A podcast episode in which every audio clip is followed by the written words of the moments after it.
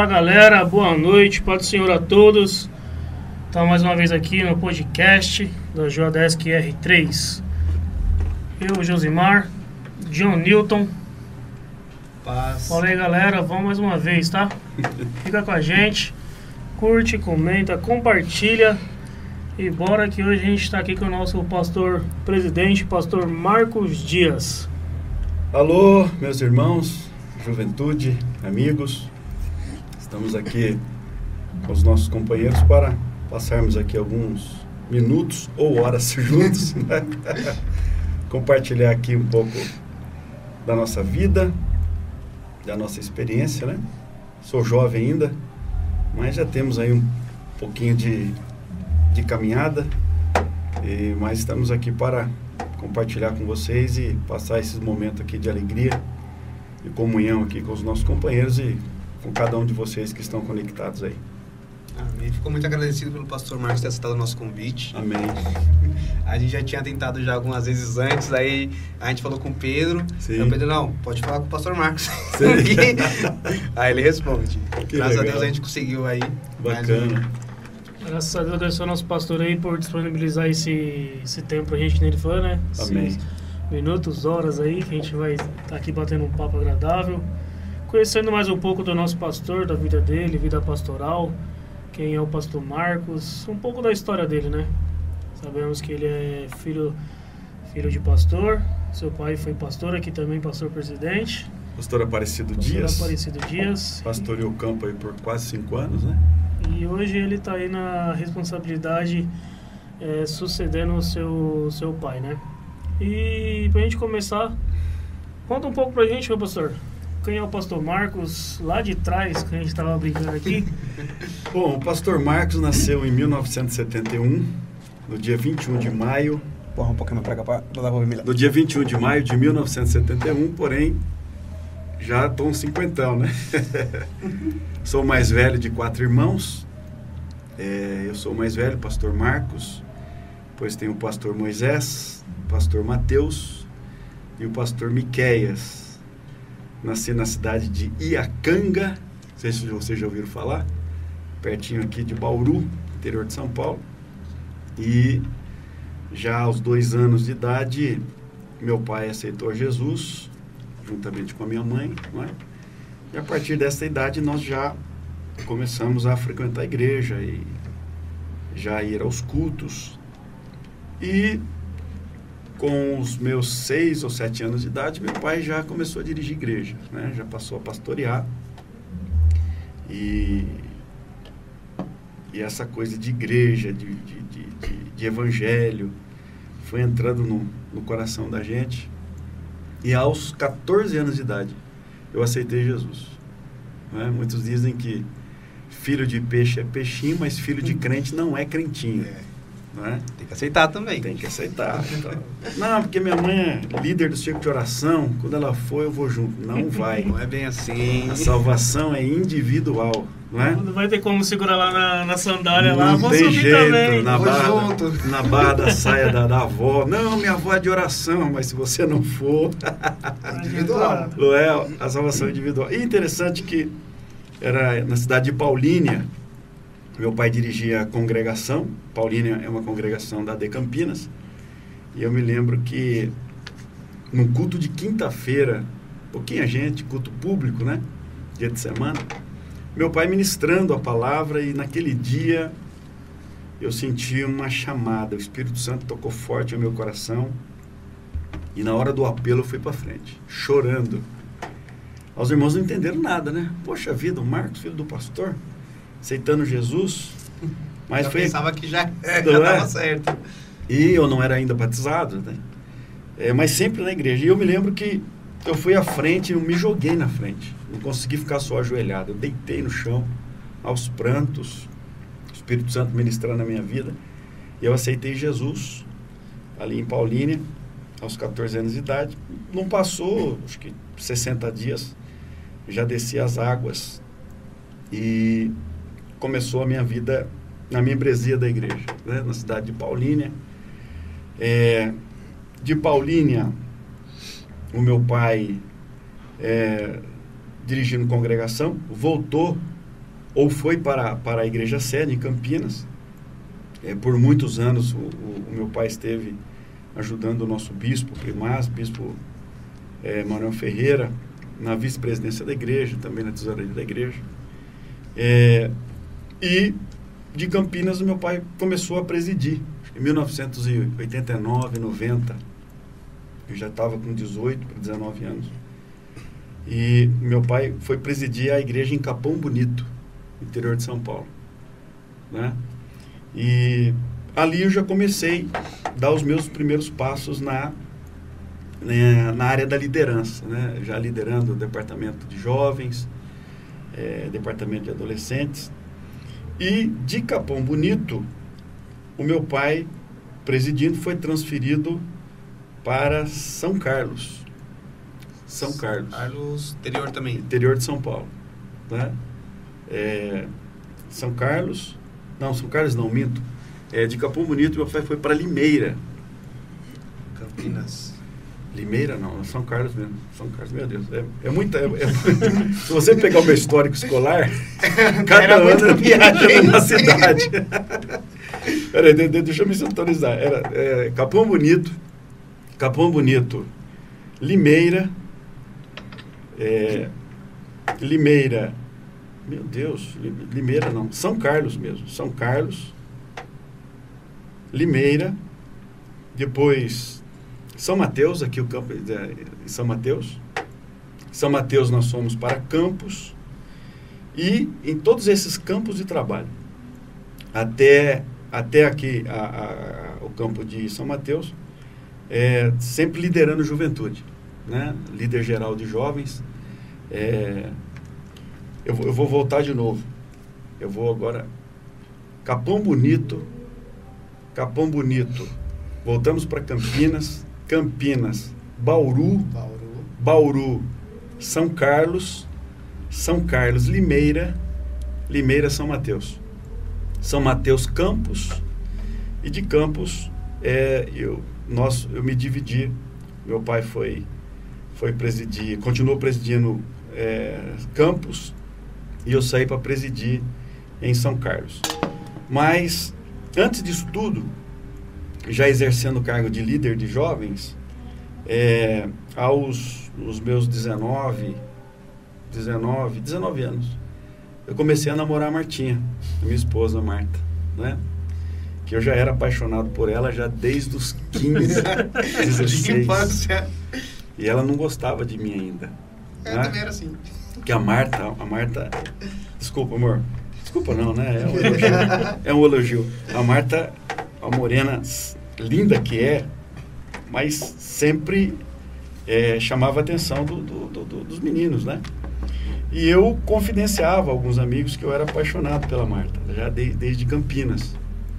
Aí os meninos falavam assim para mim, ô Marcão, na, na, intimidade muitos me chamam de Marcão, né? Ô Marcão, ela é muita areia pro seu caminhão.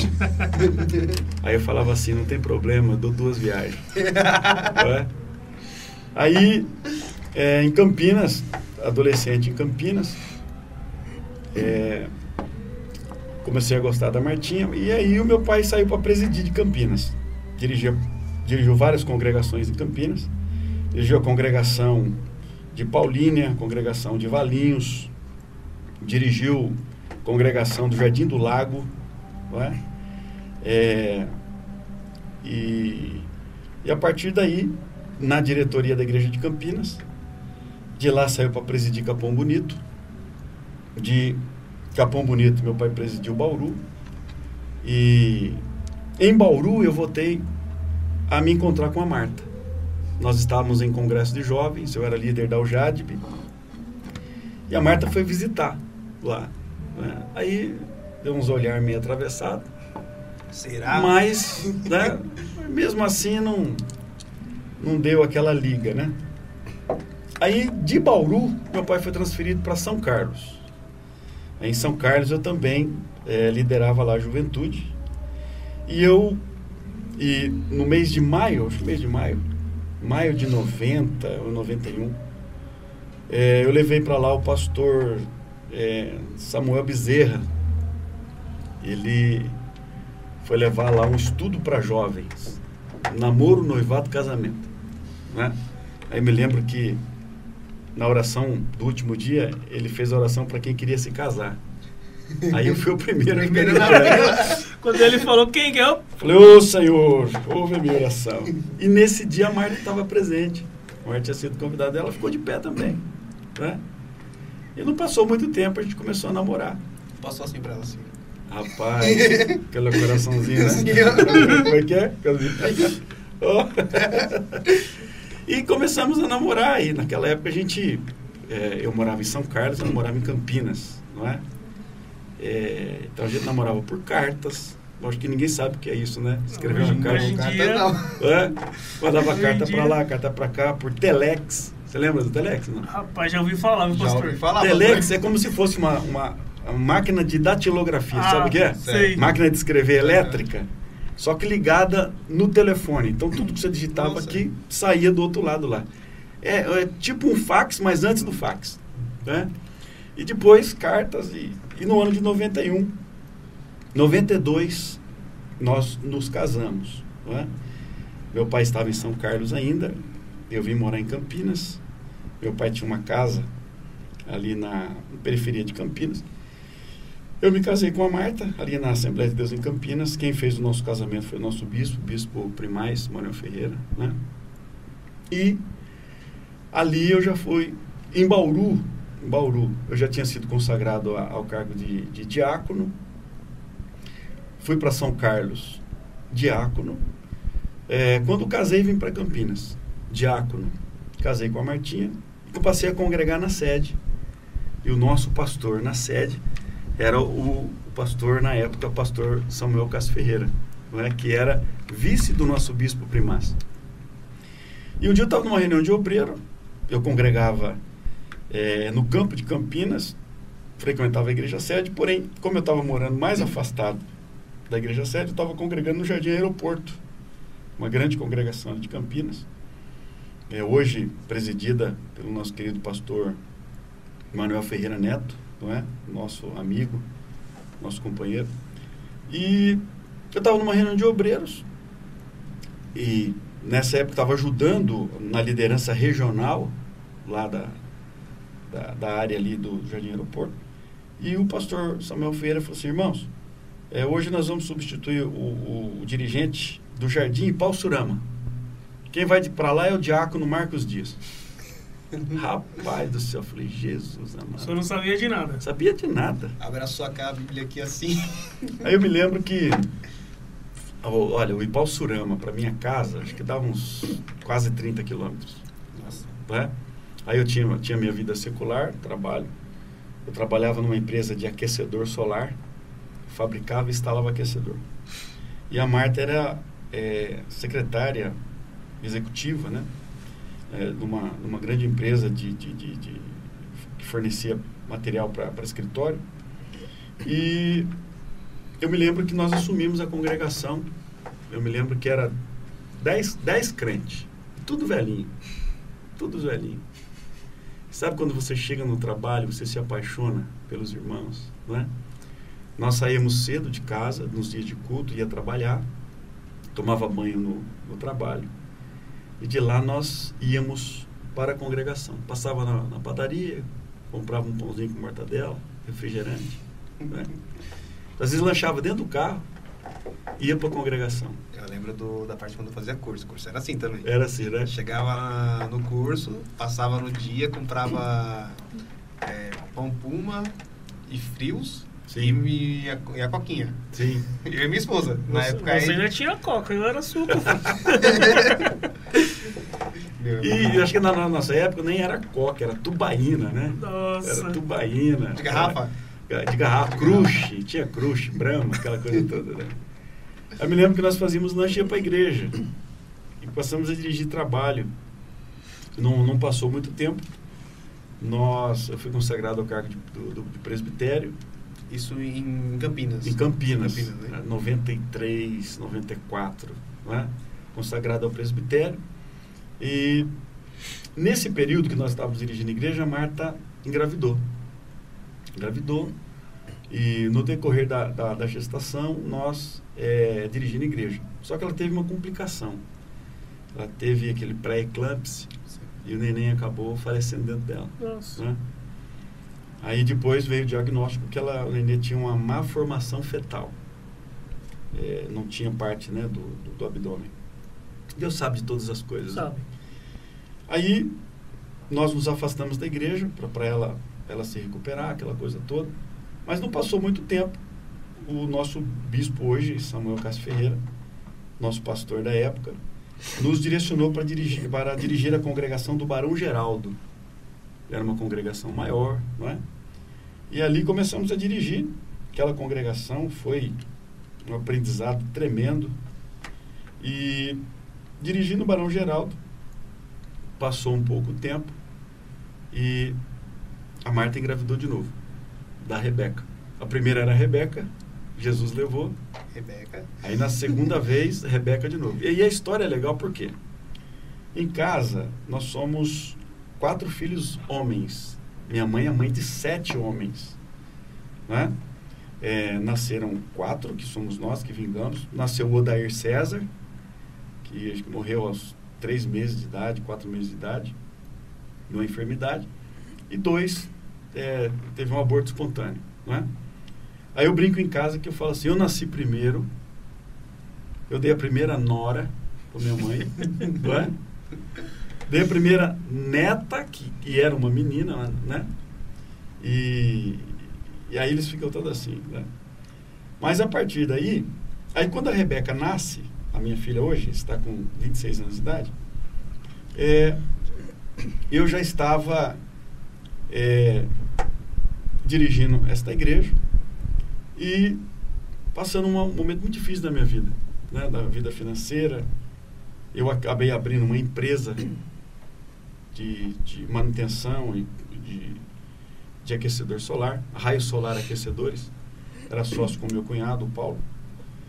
Mas a, a coisa começou a ficar complicada. E eu me lembro que uma vez, meu pai já estava presidindo agora Limeira, não é? quando eu casei, nós estávamos em São Carlos.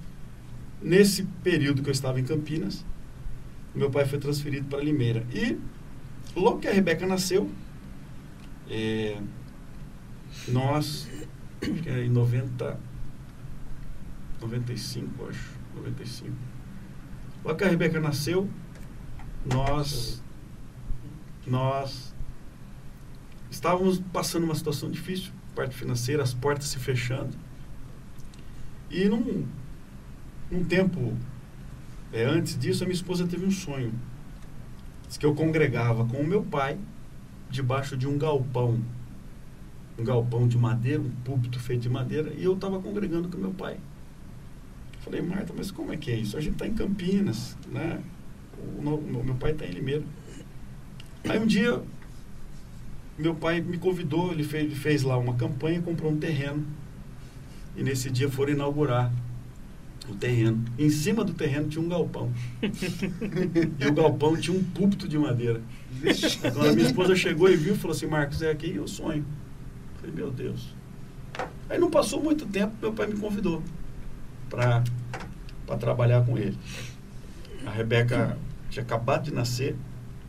Nós mudamos para Limeira. Limeira, já casado com a Martinha, já tinha a Rebeca. Liderando juventude, não é? uma ADL. É, fomos dirigir congregação, continuamos dirigindo congregação, dirigi a congregação do Parque Nova Suíça, uma grande congregação ali do campo de Limeira, hoje presidida pelo pastor Elias Bonfim Amaral, um, um grande amigo também. E de Limeira nós estávamos fazendo a obra de Deus ali e meu pai foi transferido agora de Limeira para São Mateus. O meu pai tem um ministério muito peculiar, né? Eu digo que Deus chama ele para descascar um abacaxi, abacaxi azedo. Tem pastor que é assim, né? É. Vai, vai para a congregação, mas chega, quando chega... põe em ordem tudo aquilo que está com dificuldade. Quando está direitinho, fala, agora Tira. sai daí e vai para outro lugar. Não é? Passou por Bauru, passou por Capão Bonito, passou por São Carlos, passou por Limeira, passou por Campos. em todos os trabalhos que meu pai passou. Pastor Aparecido. Hoje são grandes trabalhos. Deus usou ele como instrumento de, de conserto, de restauração, não é? Você pega hoje o campo de Capão Bonito, um lindo trabalho presidido pelo pastor Eliezer Barbosa. Bauru, hoje, presidida pelo pastor Márcio Reguiniano, um grande trabalho. São Carlos, hoje, presidida por um amigo também, pastor Ismael, um grande trabalho. Limeira, o terreno que meu pai comprou na época, hoje é uma grande catedral. Claro. Grande trabalho também presidido pelo pastor Elias Bonfim Amaral. E de Limeira nós fomos transferidos para São Mateus. E chegamos em São Mateus numa situação muito difícil. Né? É, mas Deus nos, nos deu vitória. Porém, meu pai ficou em São Mateus por dois anos, de 98 a 2000. Aí surgiu uma necessidade na cidade de Campos. Quem presidia Campos era o pastor Oswaldo Silva, que foi pa pai do pastor Júlio, que presidiu é, essa igreja antes do meu pai. pai. Né? Pastor Júlio Silva. É, pastor Oswaldo Silva sofreu um acidente de carro e houve a necessidade de, de um pastor para lá e meu pai estava em São Mateus no velório do pastor Oswaldo Silva. O bispo primaz é, orientou para que fosse ligado para meu pai. Meu pai estou à disposição da convenção. Dois anos em São Mateus e fomos para, para Campos. Chegando em Campos, é, nós assumimos ali a, a, a primeira vice-presidência da igreja. Também iniciamos um grande trabalho ali com os nossos jovens, a uma decan. E o interessante, vocês vão entender isso daqui a pouco, é que nós iniciamos o trabalho de jovens na, em Campos há 20 anos atrás. Né? 20 anos atrás. Em, em 2000. E a Marta já foi grávida do Pedrinho de São Paulo para Campos. E quando nós chegamos em Campos, é, enfrentamos lá uma dificuldade e tivemos que reativar o, o trabalho de jovens, a Madecan. Começou em 2000. E eu me lembro que agora, há poucos, há poucos meses atrás, o pastor Paulo Areias, que hoje preside o campo de Campos, ligou ao pastor Marcos, a Umadecam vai fazer 20 anos. E os jovens, que hoje não são mais jovens, são pastores, dirigentes Essa de daí é que o Pedrinho foi pregar? Isso. Ah, e os jovens daquela época falou, vamos convidar o pastor Marcos Dias para vir ministrar aqui. Parte da história. Não é? Porque o tema do congresso era legado. Ah, faz todo sentido. Tudo a ver, não é? Aí quando o pastor Paulo Arias me ligou, falei, Pô, pastor Paulo, eu vou, eu quero ir, eu quero participar do trabalho, mas eu queria fazer uma sugestão. O Pedro, meu filho, hoje, Deus foi muito bom comigo. Pedro é um obreiro, servo de Deus. Deus tem usado ele no ministério da palavra, não é? Vamos fazer o seguinte: o Pedro nasceu justamente na época que nós estávamos recomeçando a juventude em Campos, né? E que tal o Pedro pregar? Ele falou: Pastor, isso é de Deus, não é? Então, 20 anos depois, nós voltamos a Campos com o Pedrinho já obreiro, trouxe, ministrou a palavra, foi um congresso abençoado. De Campos, é, eu já era o primeiro vice-presidente da igreja e líder geral da juventude. Ficamos ali de 2001 a 2005. Eu me lembro que em 2004 eu fui candidato a vereador. A história é legal, né? Candidato... Difícil? Oi? Difícil? Complicado. Eu não tenho, assim, nenhuma chamada para ser político. Mas o nosso bispo primaz, bispo Manuel Ferreira, é, me fez um convite para que nós participássemos do processo eleitoral. E eu achei interessante. Aí nós assumimos lá um partido, o PTC, disputamos a eleição. E eu me lembro que, no meio daquilo tudo, Deus usou um profeta e falou: Olha, meu servo, eu tenho uma cadeira preparada para você. Falei, vou ganhar a eleição. tá, tá, no papo. tá no papo. Né? Deus confirmar, eu vou. Aí fiz a eleição e eu me lembro que é, Eu marquei até o culto da vitória. eu contratei Fernanda Brum. Fernanda Brum, você, você não, conhece Fernanda Brum, né? Sim, tava felizão, pastor. E ela, ó, 20 anos atrás, Fernanda Brum tava no auge. No auge. E marquei, pá, falei, vamos ganhar.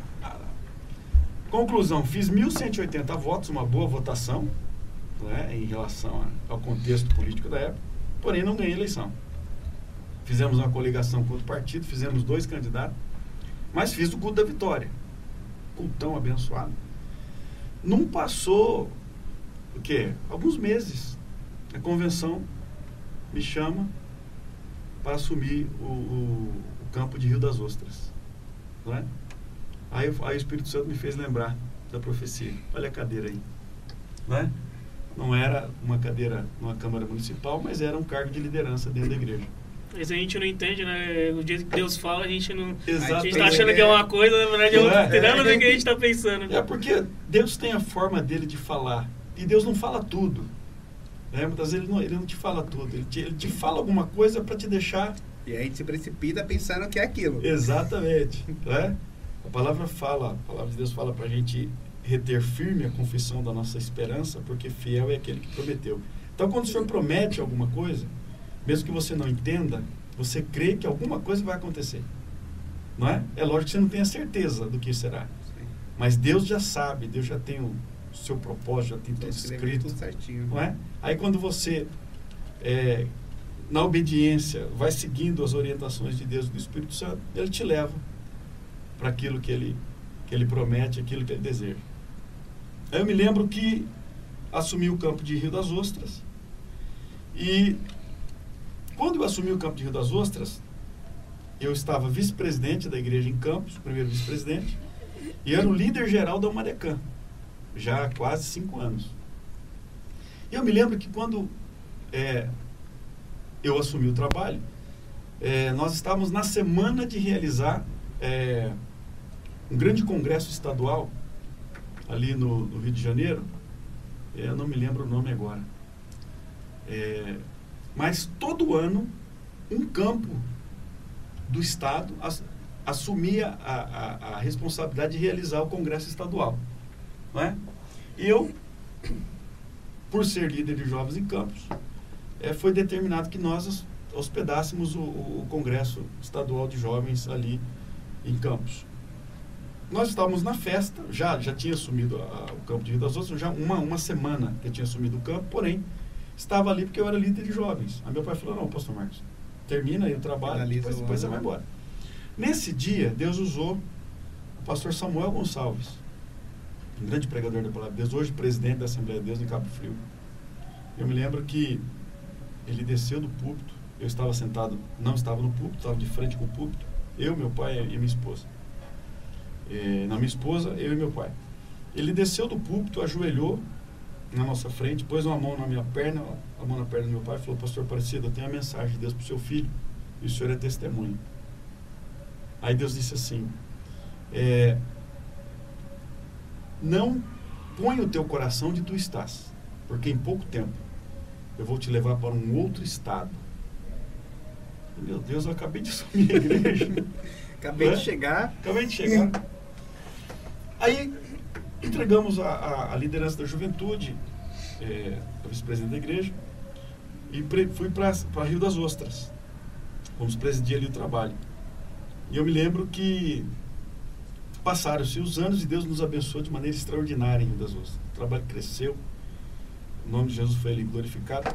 Foi e, em Rio das Ostras que, que o pastor fez o quarteto de cordas? Em Rio das Ostras, sim, era, era o projeto Cordas do Campo. Cordas do Campo. Cordas do Campo. Eu me lembro que nós estávamos, acho que uns 53 músicos na orquestra, tocando. Ou, por exemplo, teve um concerto agora, uns dois meses atrás, é, boa parte da, desses músicos da Orquestra de Rio das Ostras tocaram por Vitorino Silva. Fizeram um concerto lindo lá, lá na cidade. Rapaz. Né, o maestro Adonias, Adonias Moreira, um grande maestro. E o bacana é que a orquestra, ela criou uma referência na igreja. Porque Rio de Janeiro é, é marinha, né?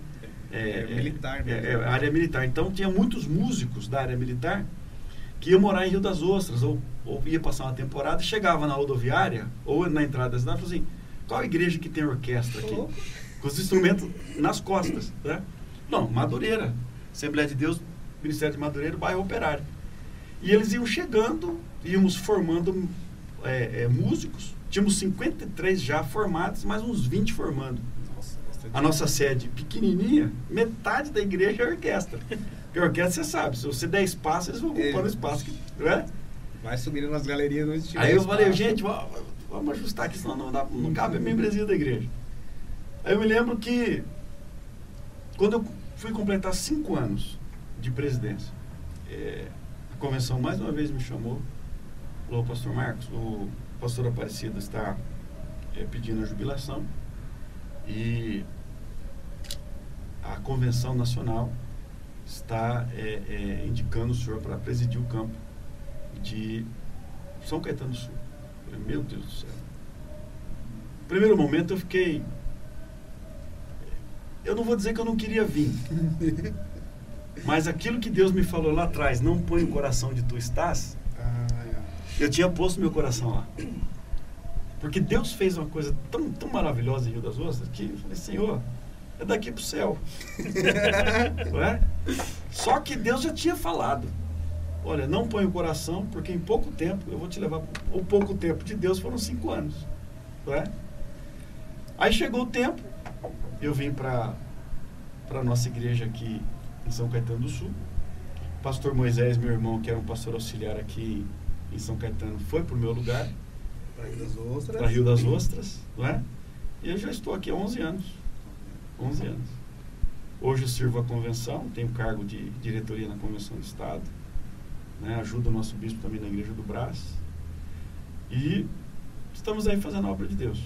Eu lembro É. que quando o pastor veio pra cá dois anos depois, já foi uns nove anos atrás, a orquestra de Vida do Rio das Outras veio aqui. Aí a gente foi pra lá. Quando foi, eu lembro que eu não, eu, se não me engano, eu tava no exército ainda, não consegui ir no, no dia. Eu lembro que eu tava conversando com, com o Neemias. Mas quando vieram aqui, foi bonito. Foi bonito, né? Foi bonito. A Orquestra Azaf. Azaf. Azaf, o maestro Adonias, né? Quando vieram o Macedonias mesmo? Era o Adonias, o maestro Adonias. Eu acho que eu, eu ouvi alguns vídeos um tempo atrás, acho que era Maestro Edson.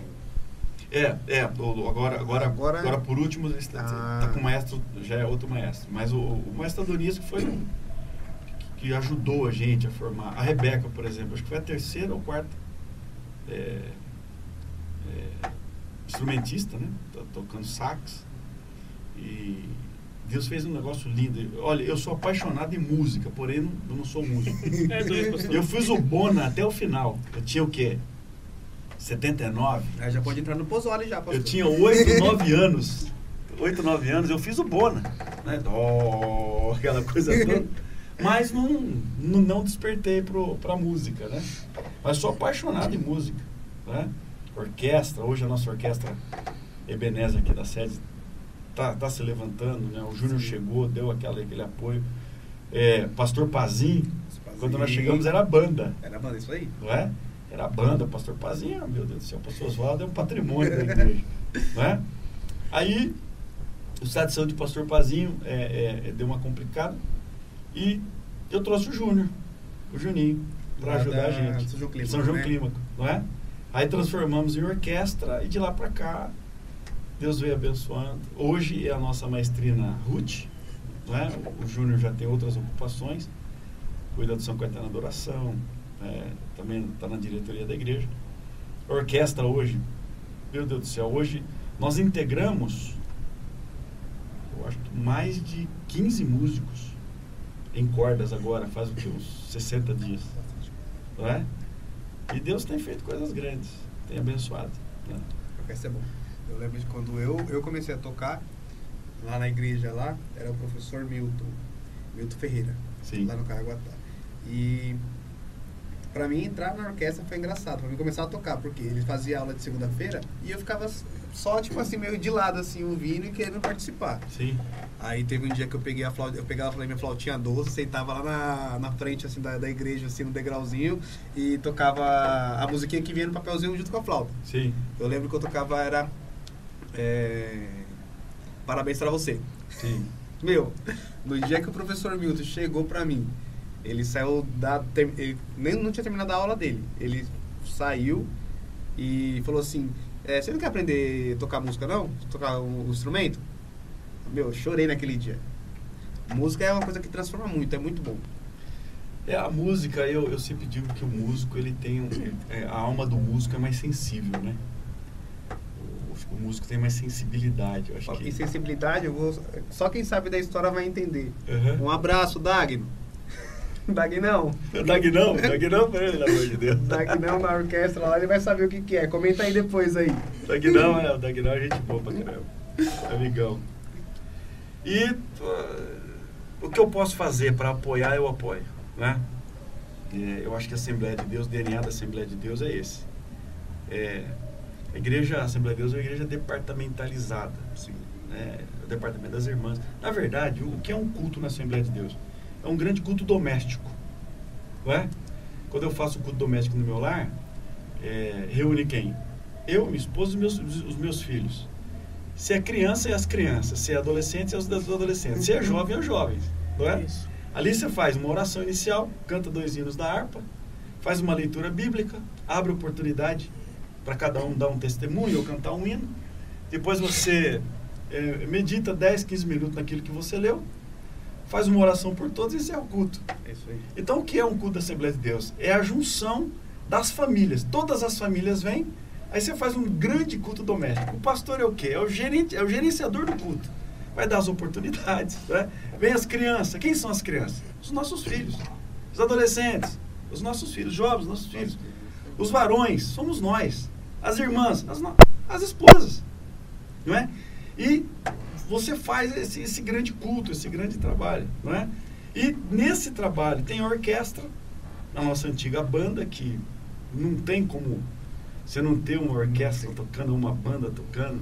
Não é? É muito bonito. um coral bem ensaiado, cantando. O, o coral, o nosso coral Ebenezer já passou longe de 70 anos. Né? A, a, a, banda que hoje é orquestra já, já passou disso também. Então é, é tradicional. Né? E eu amo, sou apaixonado pela orquestra, sou apaixonado pelo coral. E o que eu posso fazer para apoiar, eu apoio, não só aqui, mas nas congregações. Né? E isso está no sangue. Tá. Eu amo igreja, sou apaixonado por igreja. Eu dou plantão na igreja todo dia. Todo dia. Sábado, às vezes, estou em casa, dou folga aqui pro pessoal. Morto, indo para a igreja. Vai fazer o que na igreja? Vou para a igreja. Rolê do pastor Marcos. Sabe? Igreja. É, você, é verdade. Você, eu entro na garagem, dou uma andada no estacionamento, vou ver as coisas. Wagner, como é que tá as coisas aqui? Tá no sangue, né? Tá no coração, tá na alma. Não é? Já habituou a fazer aquilo e. É. Mas se não, se não fizer, não, aquele dia não aconteceu. É, o Pedro, o Pedro tem um, tem um slogan que diz assim: Nasci para isso. Né? O Pedro. Isso. Isso é E eu, eu, eu nasci para isso também, né? Chamada ministerial desde pequeno. E Deus tem abençoado. Me sinto um privilegiado, né? Quando assumi o campo de São Caetano do Sul, eu não tinha 40 anos. Tinha 39 anos de idade. Né? E assumi um campo com essa envergadura, com essa envergadura, com essa história. Eu louvo a Deus pela vida do nosso bispo Samuel Ferreira, que acreditou em nós, que foi um instrumento de Deus para nos abençoar, né? E 11 anos se passaram. E, e pro senhor, pastor, nessa. Quem, quem antes do senhor foi seu pai, pastor Sim. Aparecido. Sim. Como foi pro senhor vir pra cá assumir o lugar dele? Não- Olha- Não, eu também assumi o lugar, né? Mas suceder ele nesse, Suceder. nesse trabalho. É complicado. Por que, que é complicado? Porque é, eu sempre admirei a liderança do meu pai. Né? Um grande pastor, um grande homem de Deus. Eu falei, Jesus, como é que vai ser isso? Né? Mas é, o que acontece? Deus, Deus faz uns negócios com a gente. É, vo- vocês, vocês um dia vão dirigir igreja. Né? E vocês vão entender o que eu estou falando para vocês. Quando vocês estão dirigindo uma congregação, o coração de você está ali naquela congregação, naqueles, naquelas ovelhas. Quando Deus te direciona para um outro rebanho, é como se, se ele tirasse o seu coração daqui e plantasse o seu coração para onde você está indo. Você passa a amar os irmãos sem saber o que quem é, sem saber o que vai acontecer. Então esse amor que Deus põe no coração da gente, o amor do pastor pelas ovelhas mesmo, é, é que faz toda a diferença, não é? É lógico, tem tem tem a história do meu pai, tem a forma do meu pai administrar. Hoje é, a minha a minha a gestão da de São Caetano, ela é quase é, Ctrl C, Ctrl V da administração do meu pai. Não é? Tá funcionando. Então o que acontece? Eu imprimo o meu ritmo, não é? Mas a administração aprendi com ele. Né? A parte administrativa, tudo que ele fazia é o que eu faço. Tá dando certo, não é?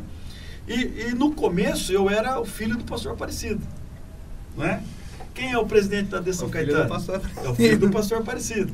Aparecendo irmãos, eu quando cheguei aqui. Alguns irmãos falavam assim: é, é, quem é o pastor da igreja? É o Cidinho. né? Aí, com o passar do tempo, o que vai acontecendo? Você vai imprimindo o seu trabalho, você vai imprimindo a sua forma de trabalhar. Aí você vai deixando de ser o filho do Aparecido e vai passando a ser o pastor Marcos Dias.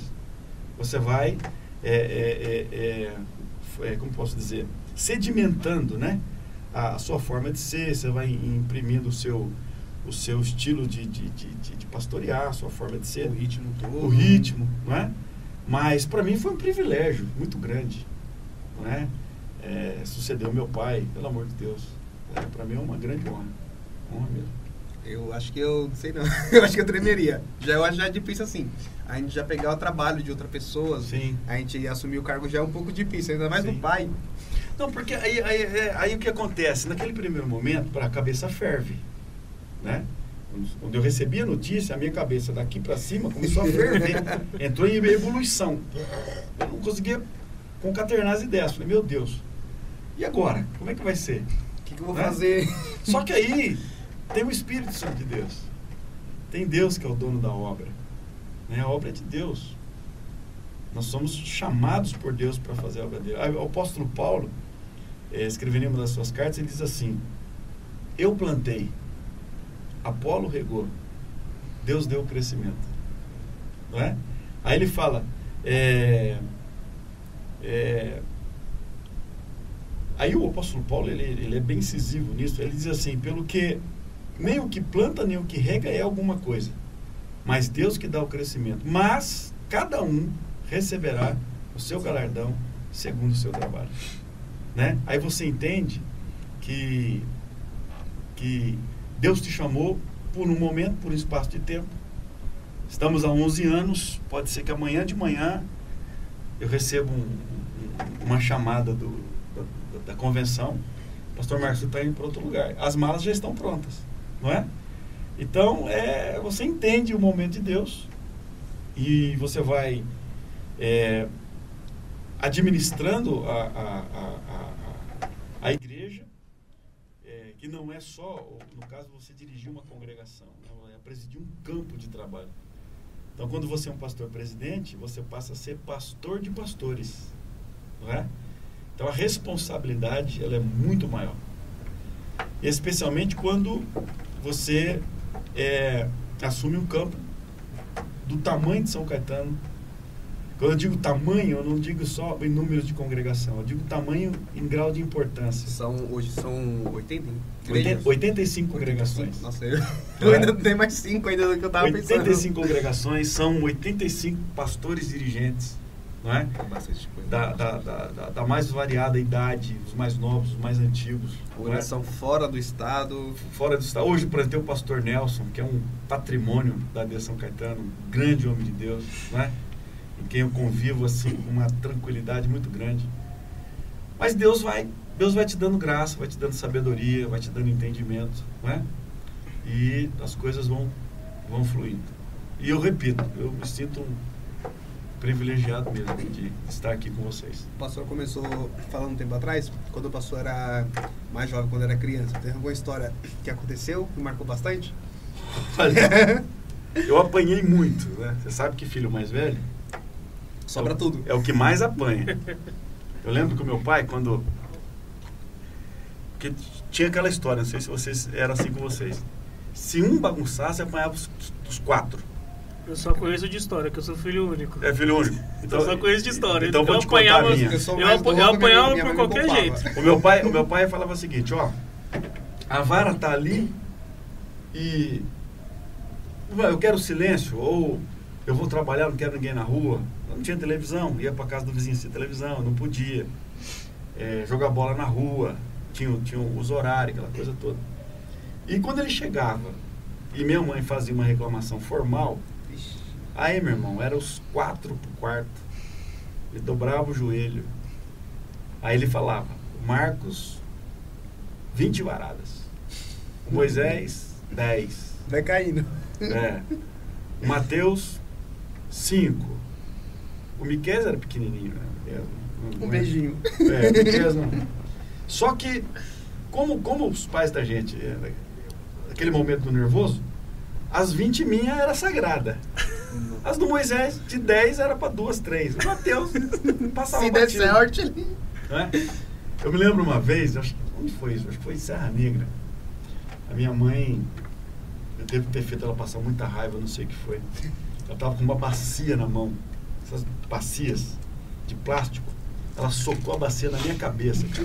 Pá! A bacia quebrou o fundo e desceu no pescoço. E, poxa, eu falei, agora ela vai cortar essa, essa bacia. né? Do Me mesmo jeito que ela Que desceu. subiu. Falei, meu Deus do céu. Mas a gente era muito levado, né? Eu acho que eu acho que não era nem essa de ser levado, eu acho que a circunstância, né? A gente. Você não tinha muito recurso. Né? Então. Não tinha televisão. fazer era Não tinha correr, fazer, brincar ir mesmo. pra escola, voltava da escola e jogar bolinha de gude, jogar peão, Pira-pipa. jogar bets. Já jogou bets? Pets era Bets é- pedrinhas? Não, não, aque- aquele.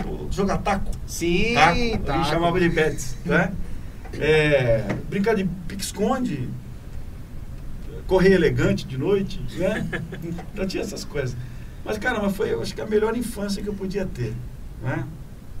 Com muita dificuldade, muitos apertos financeiros, mas meu pai e minha mãe sempre amando a gente, sempre dando carinho pra gente, ensinando a gente a palavra. A palavra orienta a ensinar a criança no caminho que deve andar. E meu pai e minha mãe fizeram isso muito bem, a ponto de hoje nós temos em casa quatro filhos pastores. Hoje eu sou pastor na AD São Caetano, o Moisés é pastor na AD Rio das Ostras, é, o Mateus hoje é pastor na Assembleia de Deus na Adebras. Pimenta Bueno está em Rondônia, mais de quase 3 mil quilômetros de distância daqui. É. E o Miquéias hoje é pastor da congregação de Madureira, do nosso querido bispo Abner Ferreira, da AD Madureira, é, acho que é Irajá, primeira congregação do campo de Madureira. Uma linda igreja. Então hoje está todo mundo pastoreando, todo mundo pastoreando rebanho. E eu acredito que meu pai é, deve estar muito feliz com isso, né? De todos, todos se salvaram, graças a Deus. E olhando olhando para a sua infância, a história que o senhor contou, mais ou menos com quantos anos que o senhor já tipo, olhou e falou assim, eu quero ser pastor? Olha, na verdade, o meu sonho era ser dono de posto de gasolina Tudo a ver. ou policial rodoviário. Mas, Era, era, era, era, foi meu sonho, vou ser dono de posto de gasolina. Ó, Nem uma- sei por uma- que que eu falava uma- isso. Uma coisa até hoje ainda dura, o amor pelo carro. É, Por carro. Amor por carro. Né? Aí eu falei assim, ser dono de posto de gasolina. Não sei por quê, não sei. Né? É, achava que do dono de posto de gasolina eh, tinha dinheiro, aquela coisa toda. Né? Mas o, o desejo mesmo de, de, de, de estar na igreja, de ser obre- obreiro, começou em Campinas. A minha professora de escola bíblica dominical é, hoje é, é a pastora Débora Campos, a esposa do pastor Josué de Campos, que foi diretor do ETAD por muitos anos, e hoje é pastor presidente na Adebrai Jardim Lídia. Né? Ela foi a nossa grande mentora, nossa grande professora da escola bíblica dominical. Nós tínhamos nos cultos de terça-feira, tinha o culto das crianças, mas não era cultinho de cantar só, era oração de joelho. Boa parte dos pastores, que, dos jovens, dos meninos que passaram ali, hoje são pastores. Pastores, pastor Jefferson, pastor Jefferson Magela, é, e tantos outros, pastor a, Alberto, muitos pastores. E, e, eram cultos assim, cheios do Espírito Santo, batismo do Espírito Santo. Né? E a partir dali, é, você vai tomando uma certa idade, você, você, passa a começar a observar melhor né, os seus, o, a, o ministério do seu pai, não é? A, a, de perto. A utilidade né, dele na obra. E então você fala, meu Deus, eu acho que é isso que eu quero para minha vida. Não é? Estudei é, muito pouco. É, comecei, comecei o curso de Direito umas quatro vezes. Mas começava aqui, ó. Surgia um negócio da igreja, se trancava, mudava. Eu cheguei no sétimo período do curso de Direito. Não consegui me formar. Não é? Mas estamos na luta, né? Na batalha. Eu comecei só duas, então ainda tenho mais um pouquinho para tentar ainda. Você é novo ainda. Eu Sim. também sou. Eu, acho que dá para começar e terminar, não tem nenhum não. problema. Não é? Acho que não tem idade, né, para você para você fazer uma faculdade. Eu acho que todos que estão ouvindo aí e ter o desejo de fazer. Hoje nós temos aí muitas oportunidades, cursos à distância, com preços pequenos. Dá para estudar, dá para economizar o McDonald's aí do mês, você paga uma faculdade hoje Tranquilo, à distância, sim. não é? Então, Tem até que o, a, a CERT fez parceria né, com a faculdade também. Isso, isso. Temos uma, uma, uma parceria com uma, com uma faculdade. Depois a gente pode até passar o, o link lá da faculdade é, tem desconto e tudo, então acho que vale a pena. Né? Aqueles que têm o desejo. O conhecimento de sempre é bom. É claro. o conhecimento nunca é demais, né? E hoje tem aquela, aquela velha, velha frase, a gente é o que sabe. O que você tem, alguém pode tirar de você. O que você é, ninguém tira. Conhecimento é, é um tesouro que ninguém pode roubar. Então, é quanto mais você puder ter né, e se aperfeiçoar, é, é benéfico. Né? Eu queria fazer uma pergunta aqui, pastor. Sim. Que, uma, é, o que, que, seria a diferença ah. da CONAMAD com a CONEMAD de São Paulo? A CONAMAD é a convenção nacional. Não é? é onde, tá, onde estão os diretores que dirigem a nossa igreja no país e no mundo. É? Temos o nosso bispo primaz, que é o presidente vitalício da convenção certo. nacional. Temos o nosso bispo Samuel Ferreira, que é o presidente executivo do ministério. É? Temos o, os, dois, os nossos dois outros bispos, que é o bispo Abner Ferreira, que é o segundo vice-presidente da nossa é. Do Rio. Rio de Janeiro. Rio de Janeiro, né? É, filho do nosso bispo primaz, irmão do, do nosso bispo Samuel Ferreira. E o pastor Uides José do Carmo, que é o nosso bispo número 3. Nessa, nessa pandemia Deus recolheu dois dos nossos bispos, né?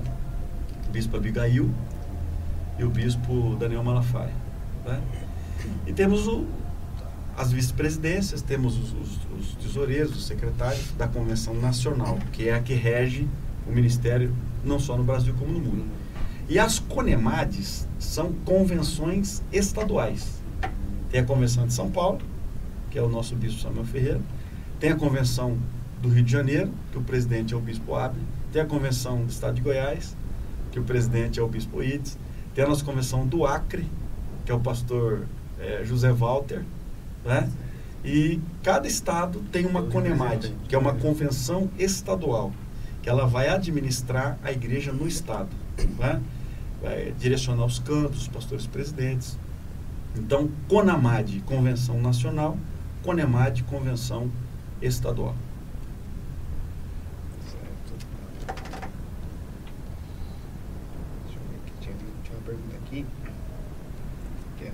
Achei interessante. A gente falou um pouco sobre música, né? Sim. Aí teve uma jovem que fez uma pergunta: qual a sua opinião sobre os estilos musicais na igreja? Olha, eu acho o seguinte, eu acho que a, a, a harmonia, a música é algo que, que vai permanecer para sempre. Não é? Eu creio que quando nós formos tirados desse mundo e passarmos a estarmos com o Senhor, lá é louvor eternamente. Não é? Qual o ritmo do louvor do céu? Eu não sei. Não é? Como é que vai ser lá? Vai ser estilo bossa nova, não é? Uma, Uma música salsa, clássica. música clássica, Erudita. não é? Porque eu acho o seguinte, eu acho que o ritmo, o ritmo, é, eu acho que ele não, ele não, ele não, influen- não influencia negativamente. Eu acho que o grande problema é a letra. Sim. É a letra. Né? Eu vou falar um negócio aqui, talvez vocês possam se escandalizar. Mas a batida do funk é legal, não é? É legal. Eu, eu acho bacana. O, o, o que estraga é a letra. É umas letras, umas letras pornográficas, um negócio. Não tem sentido. Não tem a- A, não sentido. ser sexualmente mesmo. Exa exatamente. Então, por exemplo, é, o sertanejo, né, o estilo sertanejo, eu acho bacana. É, a música clássica, eu adoro uma música clássica. é, orquestras, eu, eu amo orquestras. É, eu gosto de todos os ritmos, não é? Agora, o grande problema é a letra. É letra. Né? Agora, o, o- o ritmo, melodia, eu acho que não, não, não tem o que é melhor, o que é pior. Eu acho que é, a, a nossa alma, em determinado momento. Ela, ela, ela é? chama um, um dos ritmos. Por exemplo, vamos lá, você está no restaurante, tá? Você foi, você foi almoçar com sua esposa. Daqui a pouco os caras começam um pagodinho lá. Automaticamente. A mãozinha A, a- a mãozinha vem aqui, ó. Né? Se você tem uma caixa de postos, já começa assim. começa. Aí o ombro já começa a balançar, mesmo sem você ouvir a letra. Né? Então, a, a- a nossa alma, eu creio que ela, ela é acariciada. Acho que com, com a música, com os ritmos. Né? Eu, eu, eu, eu amo todos. Eu sou apaixonado por música. Tem um, um vídeo muito interessante na internet que é o universo louvando o Senhor. Sim. Que tem, eles pegam o som de uma baleia, pegam o som de três estrelas e eles começam a juntar. E quando eles juntam, forma uma melodia. Que coisa linda. Dá um som que eu falei, meu, perfeito. Aí, aí, aí você vê Deus nisso. Deus não é o Criador? Você vê Deus, né? Regendo essa grande orquestra, não é? Muitas vezes é, é, é um separado, um no mar, outro no ar, outro na terra, mas quando junta, não é? Faz bem para os ouvidos, faz, faz bem para a alma. A música eu acho que é o ponto mais é, do ser humano, assim, né? O ser humano, se, se ele não, não, não tem esse, esse feeling pra música, ele gosta pelo menos. Para você ter uma ideia, por exemplo, acho que no o Spotify ele te dá aqui uma ele te dá uma, eu tenho Spotify, né? Ouço música. Ele te dá um, um relatório do que você ouviu. Em 2021. É, é, eu ouvi 31 mil minutos de música. Rapaz. E quem, quem ficou em número um? Vamos ver se vocês vão. vão três chances, fala três nomes aí. Número um, que eu ouvi esse tempo todo. Número um. Número depois, um. depois tem os outros por baixo. Ah, de quem escutou mais? É. Qual foi o cantor que eu mais ouvi? Ah, qual foi o cantor que você mais ouviu? Isso. Rapaz. Essa até eu fiquei despreparado aqui. Calma aí, deixa eu, deixa eu puxar. Thales Roberto. Alice Roberto. Eu, eu adoro a, a letra dele, a- o, o- o ritmo. Sim. É um ritmo jovem, um negócio gostoso. É, é pra cima, Pra música. cima, não é? Letra tem, também. Tem, um, tem uma música dele, O Lado que Domina. É muito forte. Fala sobre a, a luta da carne com o espírito, não é?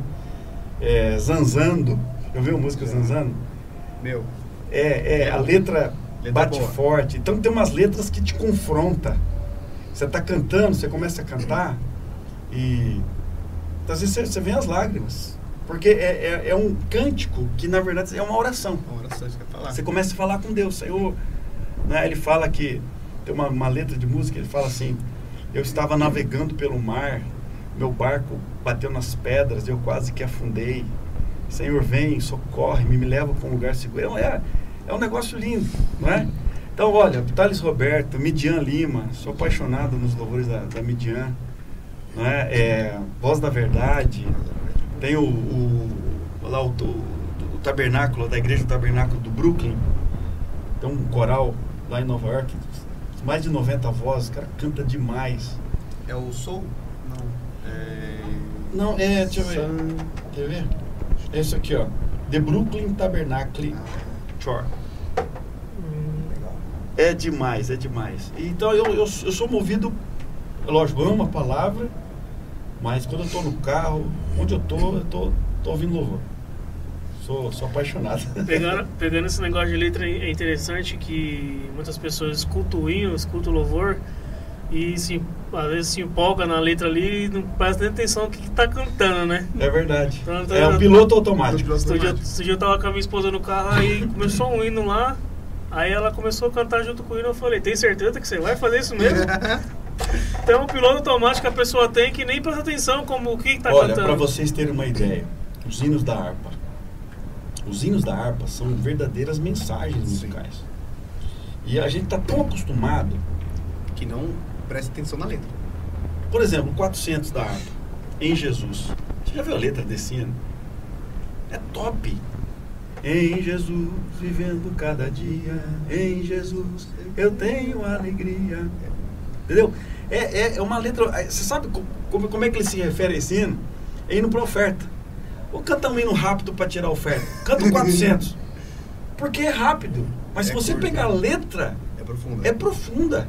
É um negócio maravilhoso. Quando você começa a cantar, é, é, é, é, prestando atenção na, na letra, o que você está cantando e para quem você está cantando, meu Deus do céu, Você não, não tá falando, você está adorando mesmo. adorando mesmo. E, é o que tá, que tá lendo. e tem, tem um hino da harpa também, não sei se é da, da, da Frida Wingren, ela fala que os mais belos hinos e poesias foram escritos em tribulação. Então, se você pegar a maioria dos hinos da harpa, são hinos que foram escritos em determinado momento dos escritores, momentos de angústia, de sofrimento. Deus deu aquela música, por exemplo, o Canto do Pescador, que é, é um hino que do nosso patriarca, Paulo Levas Macalão. A maioria dos hinos da harpa é do, é do nosso patriarca. Então, o Canto do Pescador conta essa história que era um, um louvor que Deus deu para ele no momento crucial da vida dele. Ele falou, aí tem um momento que ele fala assim: o, meu barco não é bom, de pescar não tenho dom. Estava vendo um momento difícil ali, a decisão para avançar, para ser quem ele se tornou.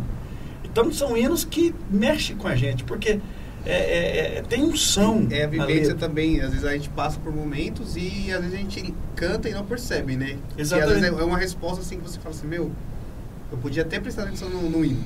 Eu falo isso muito com, quando os jovens estão cantando lá na, na congregação. E eu sempre costumo fazer uma breve oração, que é assim.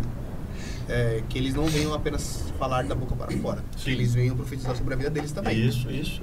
Porque é muito fácil a gente pegar e, faz- e entrar no automático. É Sim. muito fácil. É muito fácil. É muito fácil. É que nem há um tempo atrás surgiu uma música secular e o pessoal, até um certo ponto da música, o pessoal falava que era um, um hino evangélico. Aí quando chega numa pedra, um pedaço da música, todo mundo se olha assim, acho que aconteceu. Opa, que, que negócio é esse? porque e outra, porque eu, eu vejo hoje o seguinte, tem o louvor comercial, Sim. Tem a receitinha de bolo. não é? É o louvor comercial, aquele louvor que é para vender. E tem o louvor que é adoração. Não é?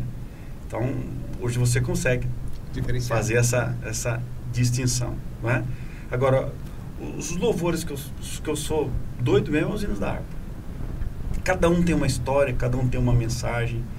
E olha, você pode cantar, você pode estar triste, você pode estar angustiado, você pega a harpa, você começa a cantar os hinos da harpa, o Espírito Santo Você se começa a mover o seu coração, a sua alma. A hora que você menos percebe, você está chorando, você está glorificando. É, é lindo, é lindo demais. Cadê? Teve uma que você me mostrou aquela hora, qual que era?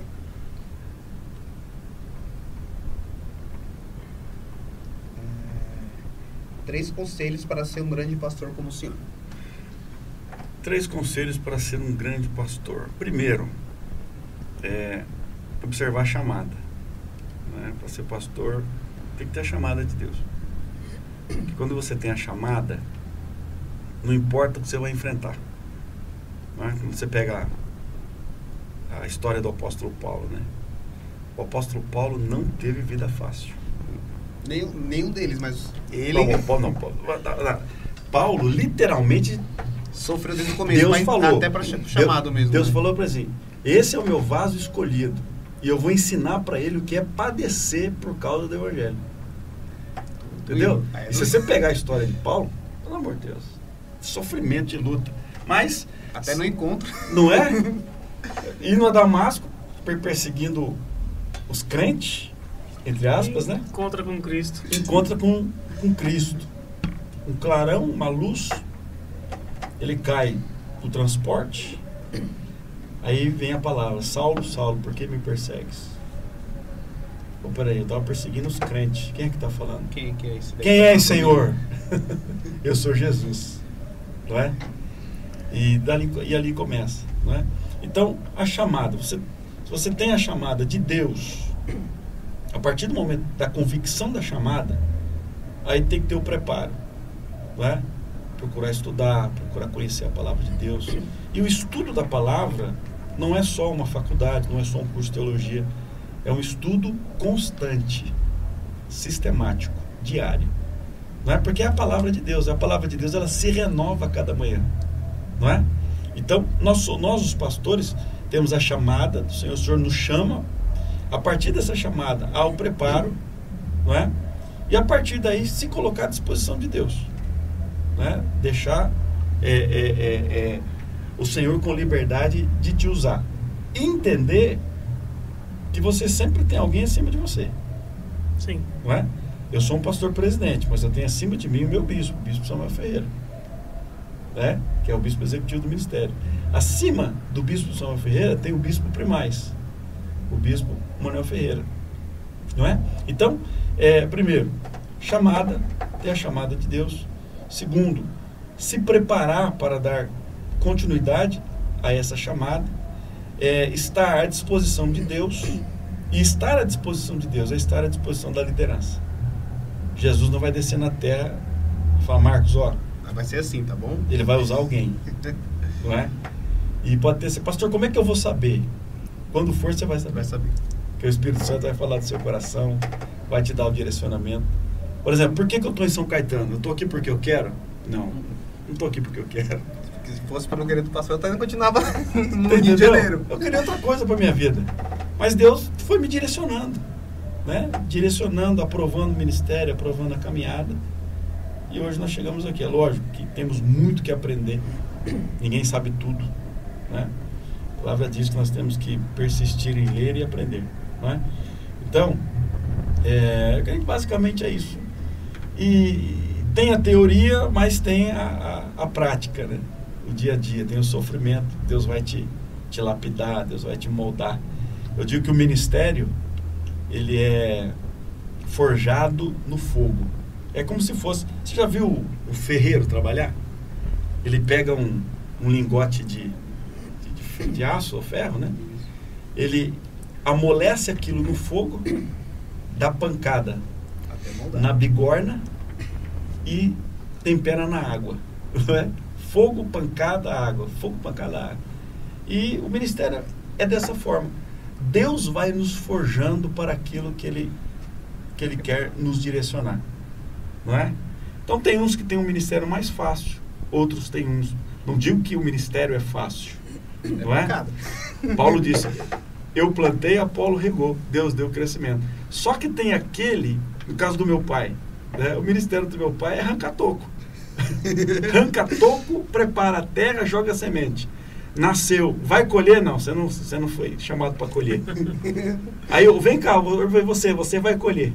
Entendeu? Então cada um tem, tem uma chamada específica do Senhor. Né? Eu vou dizer que eu, eu colho, estou colhendo fruto, fruto que eu não plantei. Não é? Então, de uma certa forma, é, é, é bom, é bom. Só que eu estou plantando sementes também, que eu não vou colher, que outros colherão lá na frente. Entendeu? Então, é essa, essa jornada de semeadura.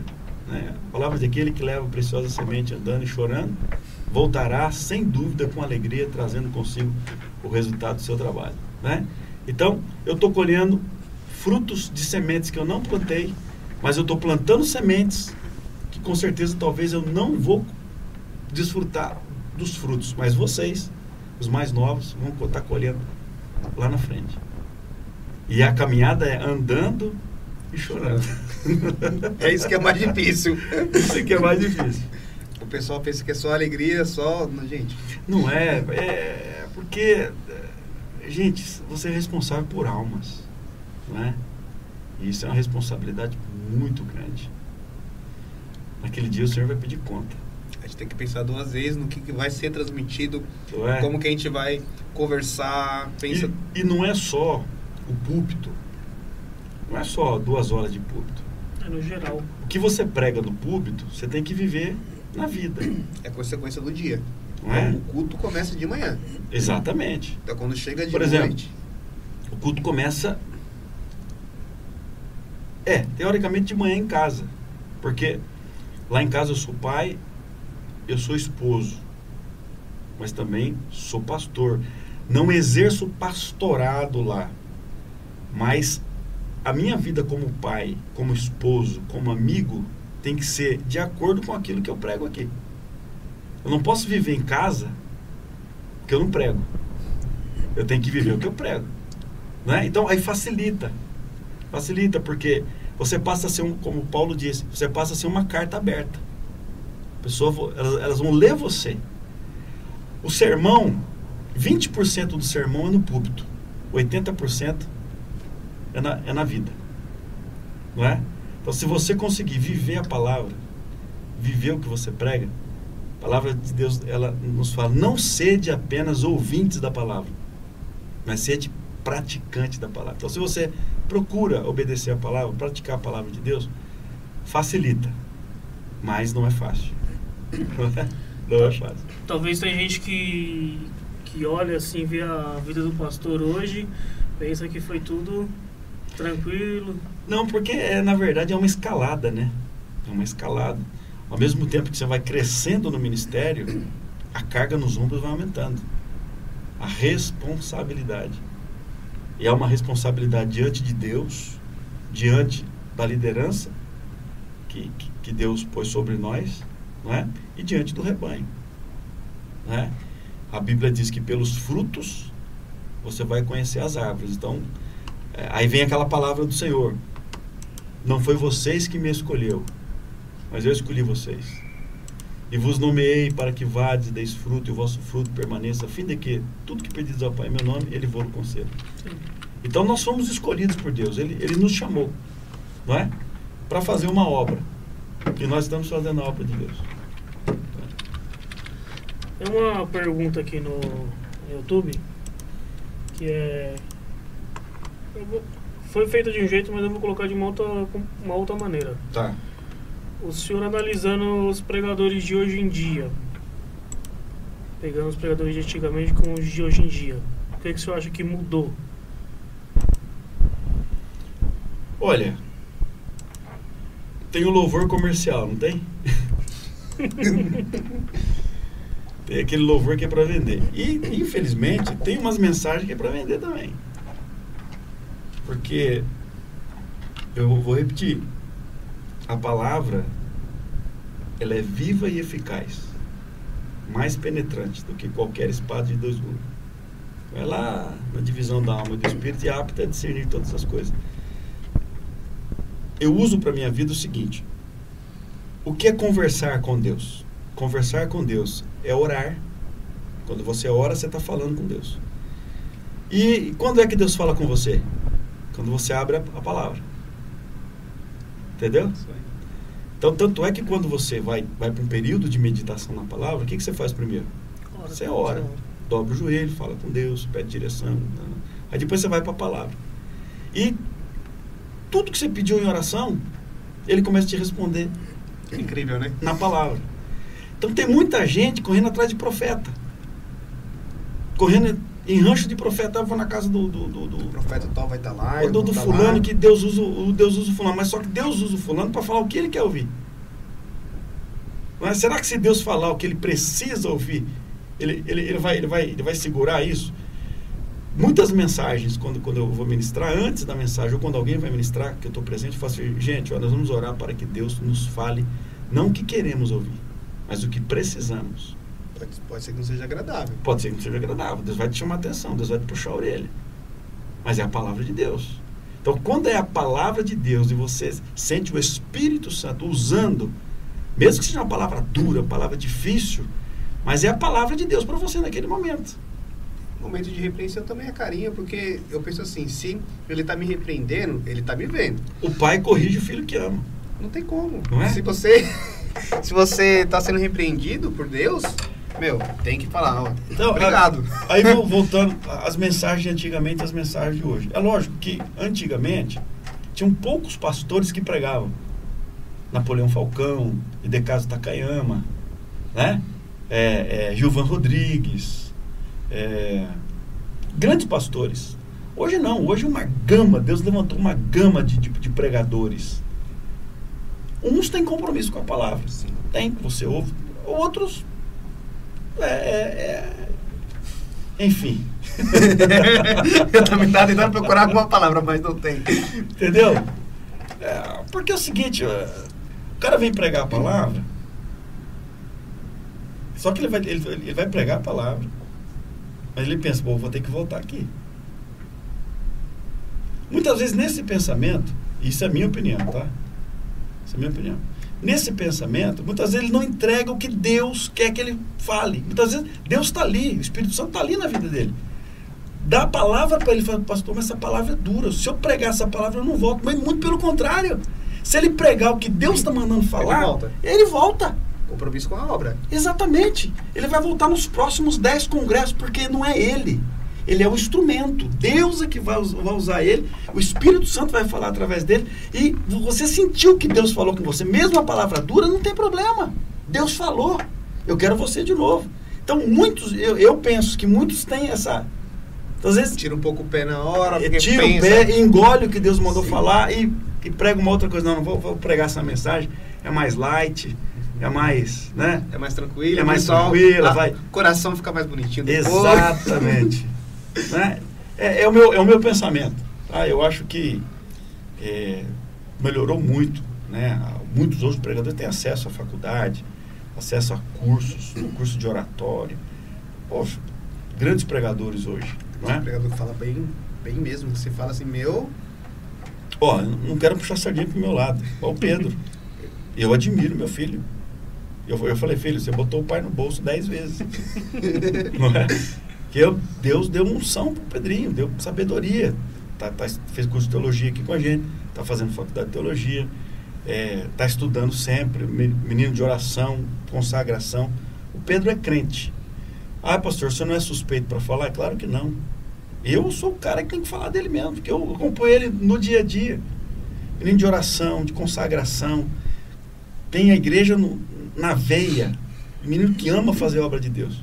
Não é? Então tem o Pedro, tem tantos outros pregadores aí que estão se despontando. E Deus tem usado. E outro, o resultado da mensagem. O que é o resultado da mensagem? Batismo com o Espírito Santo, salvação de almas, cura divina. Tá entendendo? Não importa se essa mensagem, se, se, se, ela, se ela foi. De, qual é o resultado da mensagem? Teve, teve quebrantamento? Né? Teve batismo do Espírito Santo? Teve salvação de alma? De repente, ela não teve batismo do Espírito Santo, não teve salvação de alma, mas teve lágrimas. Não é? Alguém saiu daquele lugar diferente.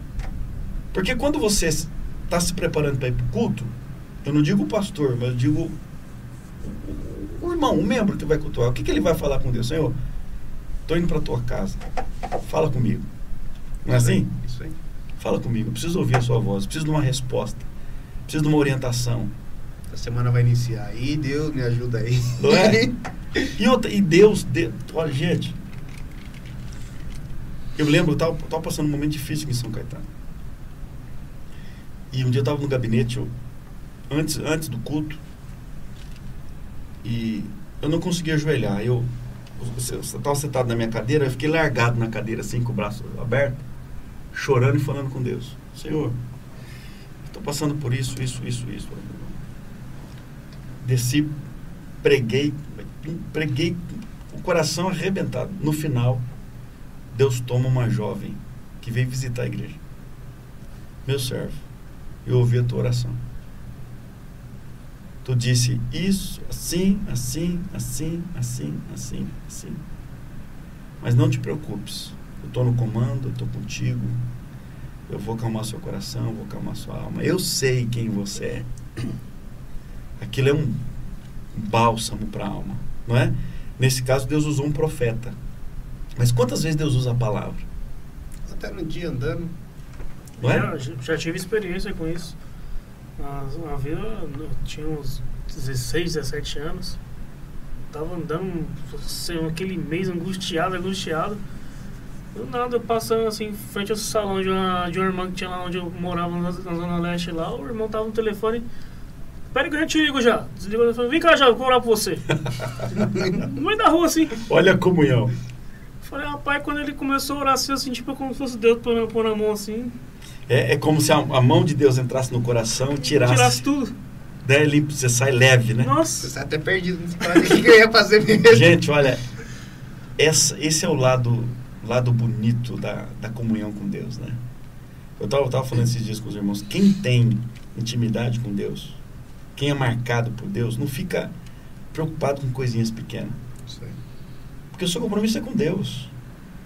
Né? Deus te chamou, Deus te capacitou, Deus te, te, te, te, pôs- te encheu de poder, te encheu de, de autoridade. O Espírito Santo de Deus está na tua vida.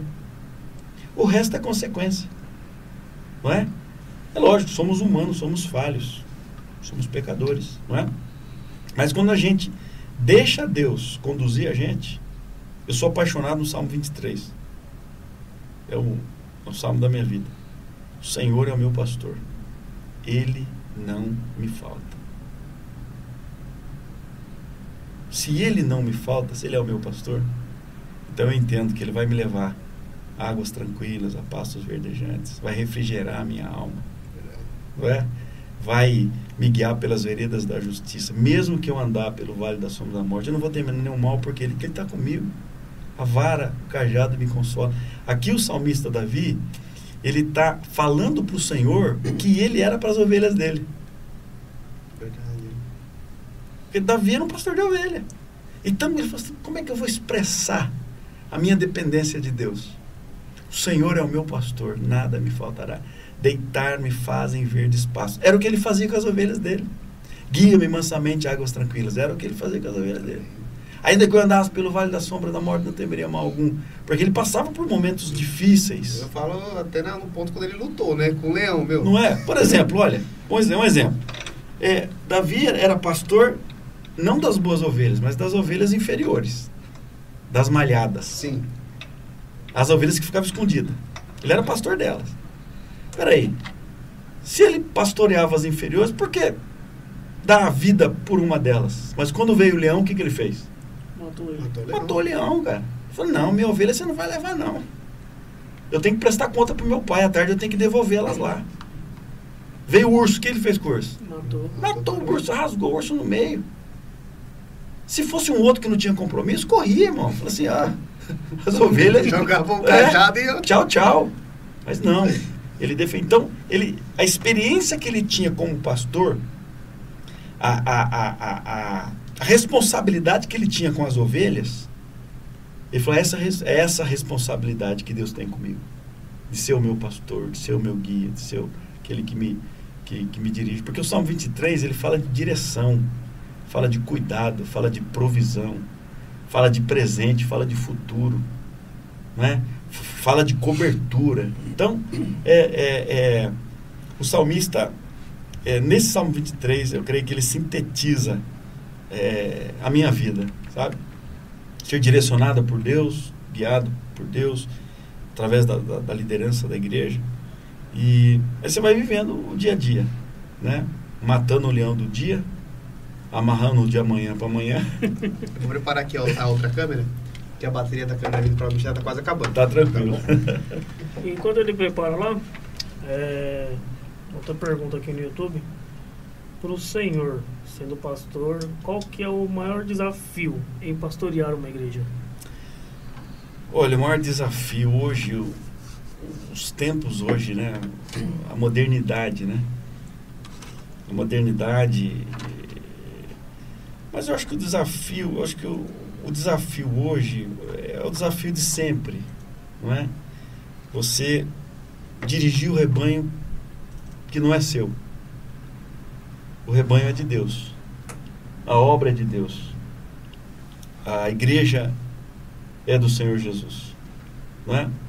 Então, eu acho que a responsabilidade de você ser um pastor, pastor de igreja, é, eu creio que foi a responsabilidade de sempre, porque a palavra de Deus nos, nos direciona a entender que um dia nós vamos prestar conta desse rebanho para Deus. Né? Ah, pastor, mas era mais fácil dirigir a igreja no, no passado ou hoje? Eu creio que o Deus é o mesmo, não é?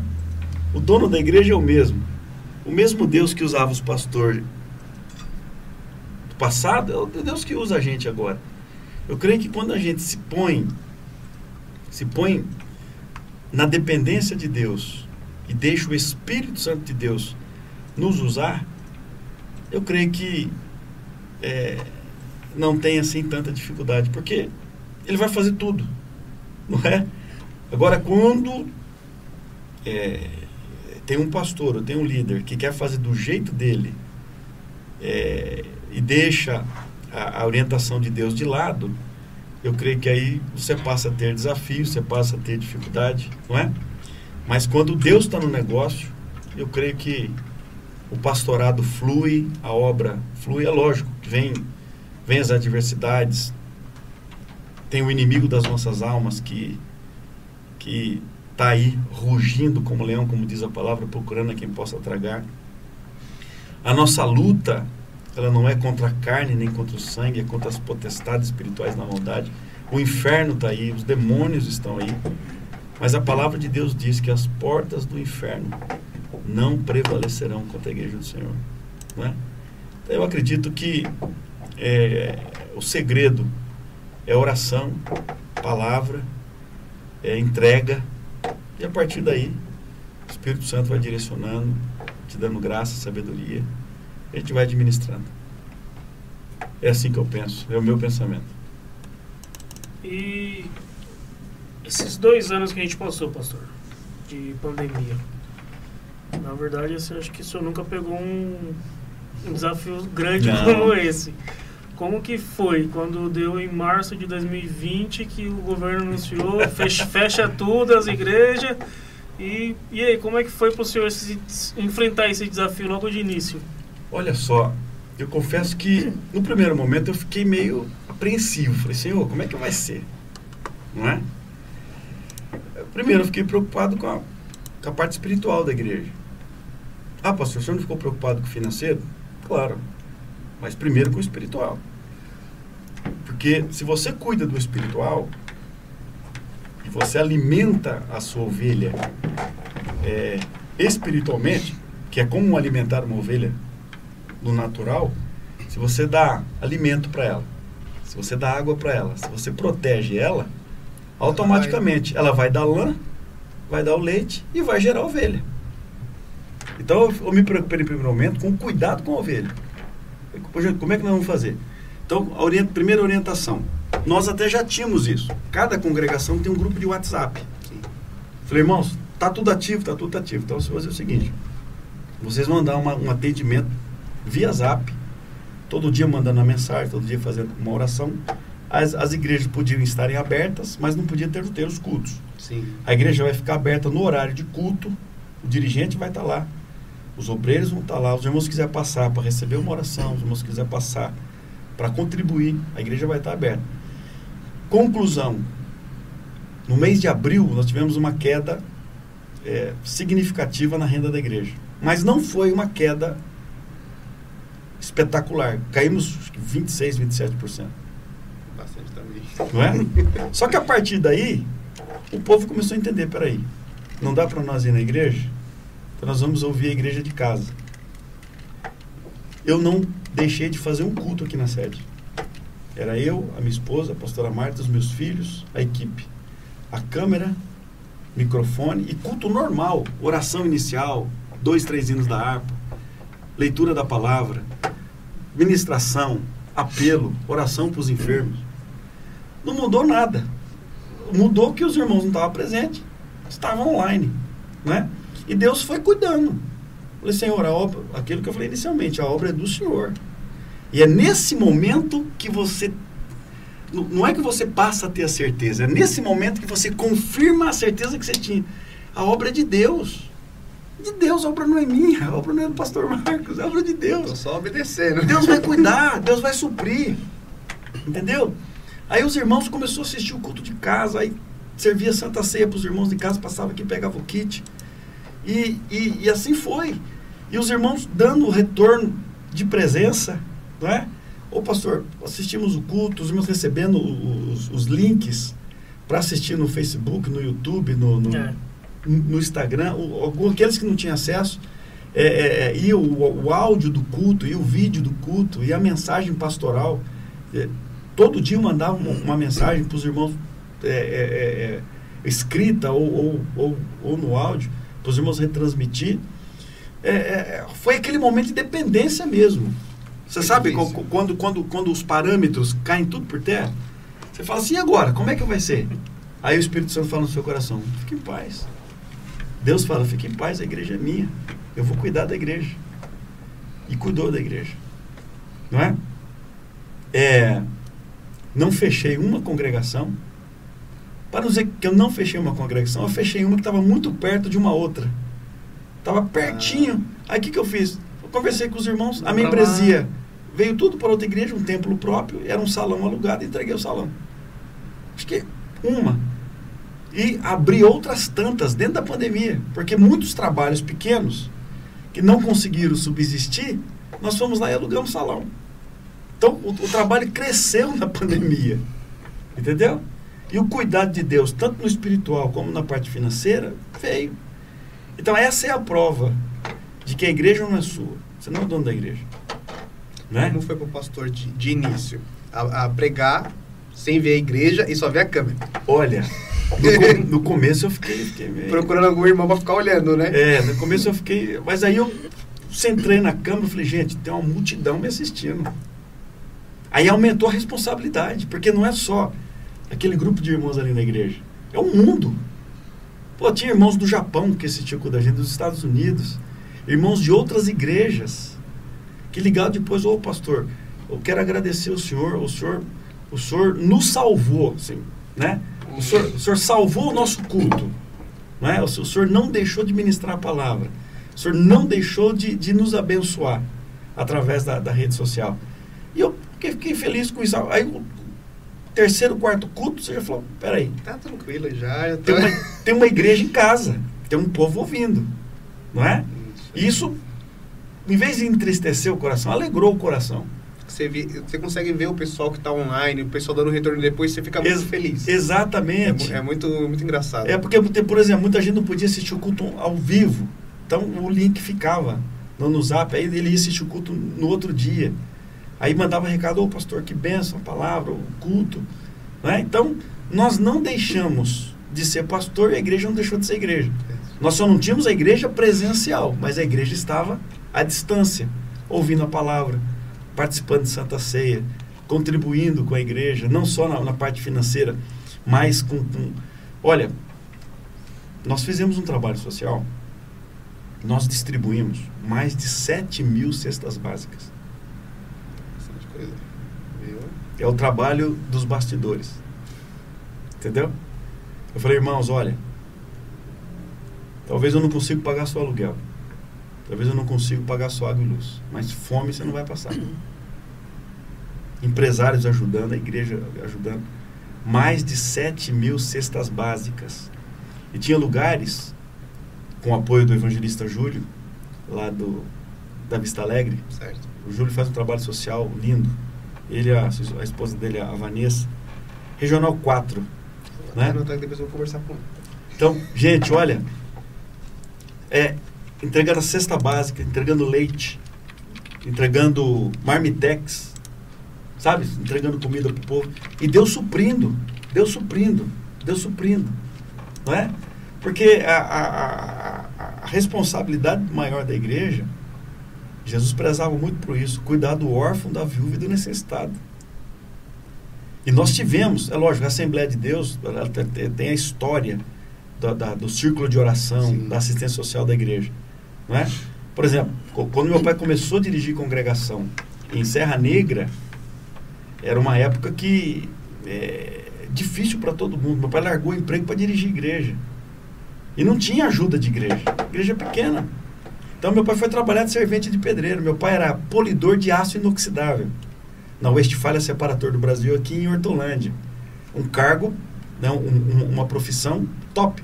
Aí foi para o interior de, de- de São Paulo, lá não tinha uma multinacional, era uma cidade turística. Ele foi ser servente de pedreiro. Entendeu? Ser servente de pedreiro. E nós comíamos cesta básica da igreja. E não era essa cesta básica que os irmãos vai no mercado, compra uma cesta básica e, e leva Vem na sua casa. bonitinho. Não, os, olha para você ter uma ideia, hein? como igreja é igreja, é, em, qualquer, em qualquer situação. Os irmãos pegavam aquele arroz, não era arroz tipo 1, aquele arroz tipo 2, 3, tudo quebradinho. Uhum. E eles compravam, de repente, um quilo ou cinco quilos, aí eles pegavam um- uma caneca, uma caneca de arroz, botavam num saquinho, dava aquele nozinho no saquinho e levavam para o culto de Santa Ceia. Aí chegava lá, juntava aquele monte de pouquinho, aí a minha mãe distribuía com os irmãos que tinha necessidade, e nós também tinha necessidade. Morava no fundo da igreja e comia de, de cerco de oração. Era aquele arroz papa, né? Porque você não tinha como fazer um arroz, porque o, a qualidade do arroz era, era difícil. Não, não ajuda o arroz Então, mesmo. então, a Assembleia de Deus sempre teve esse trabalho social muito forte. Cesta básica. Até hoje a gente distribui 40, 50 cesta básicas só pela sede. Né? Fora o, o- o- Bom Retiro tem um trabalho forte de entrega de cesta básica. Regional 4, Vista Alegre, um trabalho forte de entrega de cesta básica. Então, nessa pandemia, a igreja, a igreja se apresentou como um, um- gigante, como um auxiliador, dividindo pão, sabe? Bonito. Eu creio que eh, né, essa pandemia foi a maior escola que nós, pastores e igreja, pode ter. Quando você, você sai daquela zona de conforto e cai nas mãos de Deus. Sabe? Você fala assim, Literalmente falar, eu sou dependente. Sou dependente. Senhor, olha, dirija-nos, faz o que o senhor tiver que fazer. Entendeu? Aí nós entramos nessa pandemia, Deus abençoou a igreja, Deus não deixou faltar nada para a igreja. Os obreiros do campo, a gente continua abençoando. Não fechamos igreja por causa da pandemia, muito contrário, a igreja cresceu. Não é? É, não parei construção. Eu lembro que eu postava bastante da- das construções. Ó, o Agreste, o Agreste, eu refiz o Agreste.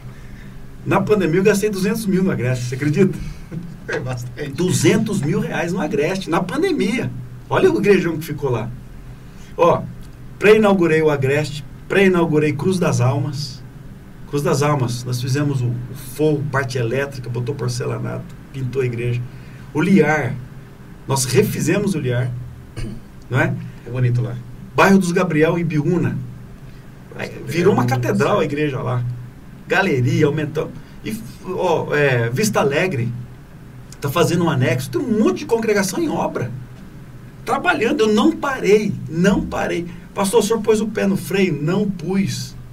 Mas por que não? Porque, falei, poxa, se, o senhor se o senhor estava cuidando de nós lá, o senhor vai cuidar da gente agora. E continua cuidando, não faltou. É lógico que você, você tem que ter é, equilíbrio. É. Você não pode agir com loucura. Ah, O G é, é- é- é o, é o- o nosso tesoureiro. O G, como é que tá as coisas? Ó, pastor, tá, tá difícil aqui. Só que aí o que aconteceu? Fazendo a obra, irmãos, ó, vamos ter que pôr os vidros. Aí chegava o irmão, vou dar 10 mil. Não, não, porque nós vamos ter que fazer o reboco. Aí vinha um dono do material de construção, ó, eu vou dar aí 5 caminhões de areia. Aí chegou, nós vamos pôr porcelanato. Falou, ó, eu vou dar 200 metros de porcelanato. Isso, aconteceu isso. Os irmãos abrindo o coração. E outra, Deus abençoando o povo na pandemia, abrindo porta de trabalho, saindo aposentadoria. Sabe? Herança que estava travada saindo. Na pandemia eu pensei que ia ser mandado embora. Eu entrei no, eu tinha acabado de entrar no serviço, fazia dois meses de de, de casa no serviço e pandemia. Falei, ixi, deu ruim. Já tinha certeza que ia ser mandado embora. Sei. O que fizeram? Deram férias. Deram férias. Falei, E- "Sim, e não mandaram embora. Eu, Eu a pessoal, trabalhar na pandemia. pessoal, férias? Férias sem ter férias. Quantos irmãos da igreja que começou a trabalhar na pandemia? Falou, pastor, ó, Deus abriu a porta de trabalho. Mas peraí, como? Ah, pastor, eu deixei o currículo lá na empresa, só que a empresa não é mais na empresa. Agora a empresa é trabalhar em casa. Eu vou trabalhar em casa, home office, registrado. Ou é, uns registrados, outros com, com MEI, né? Com mês. É, é, mas tô com salário, pastor. Salário, plano de saúde, vale, não vale transporte não. É, plano de saúde. Falei, amém, glória a Deus.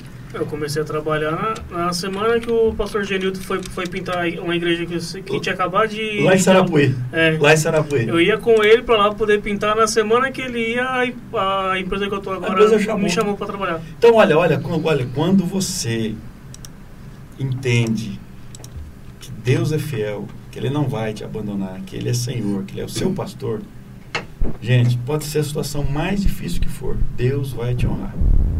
Deus vai honrar. Vai honrar o nome dEle, vai honrar a palavra dEle. Não é? Porque, enfim, isso aqui é obra de Deus, né? A gente vive por fé Por fé. e não por vista. Não é? E a palavra de Deus nos diz que sem fé Impossível é impossível agradar a Deus. Por que, que é impossível?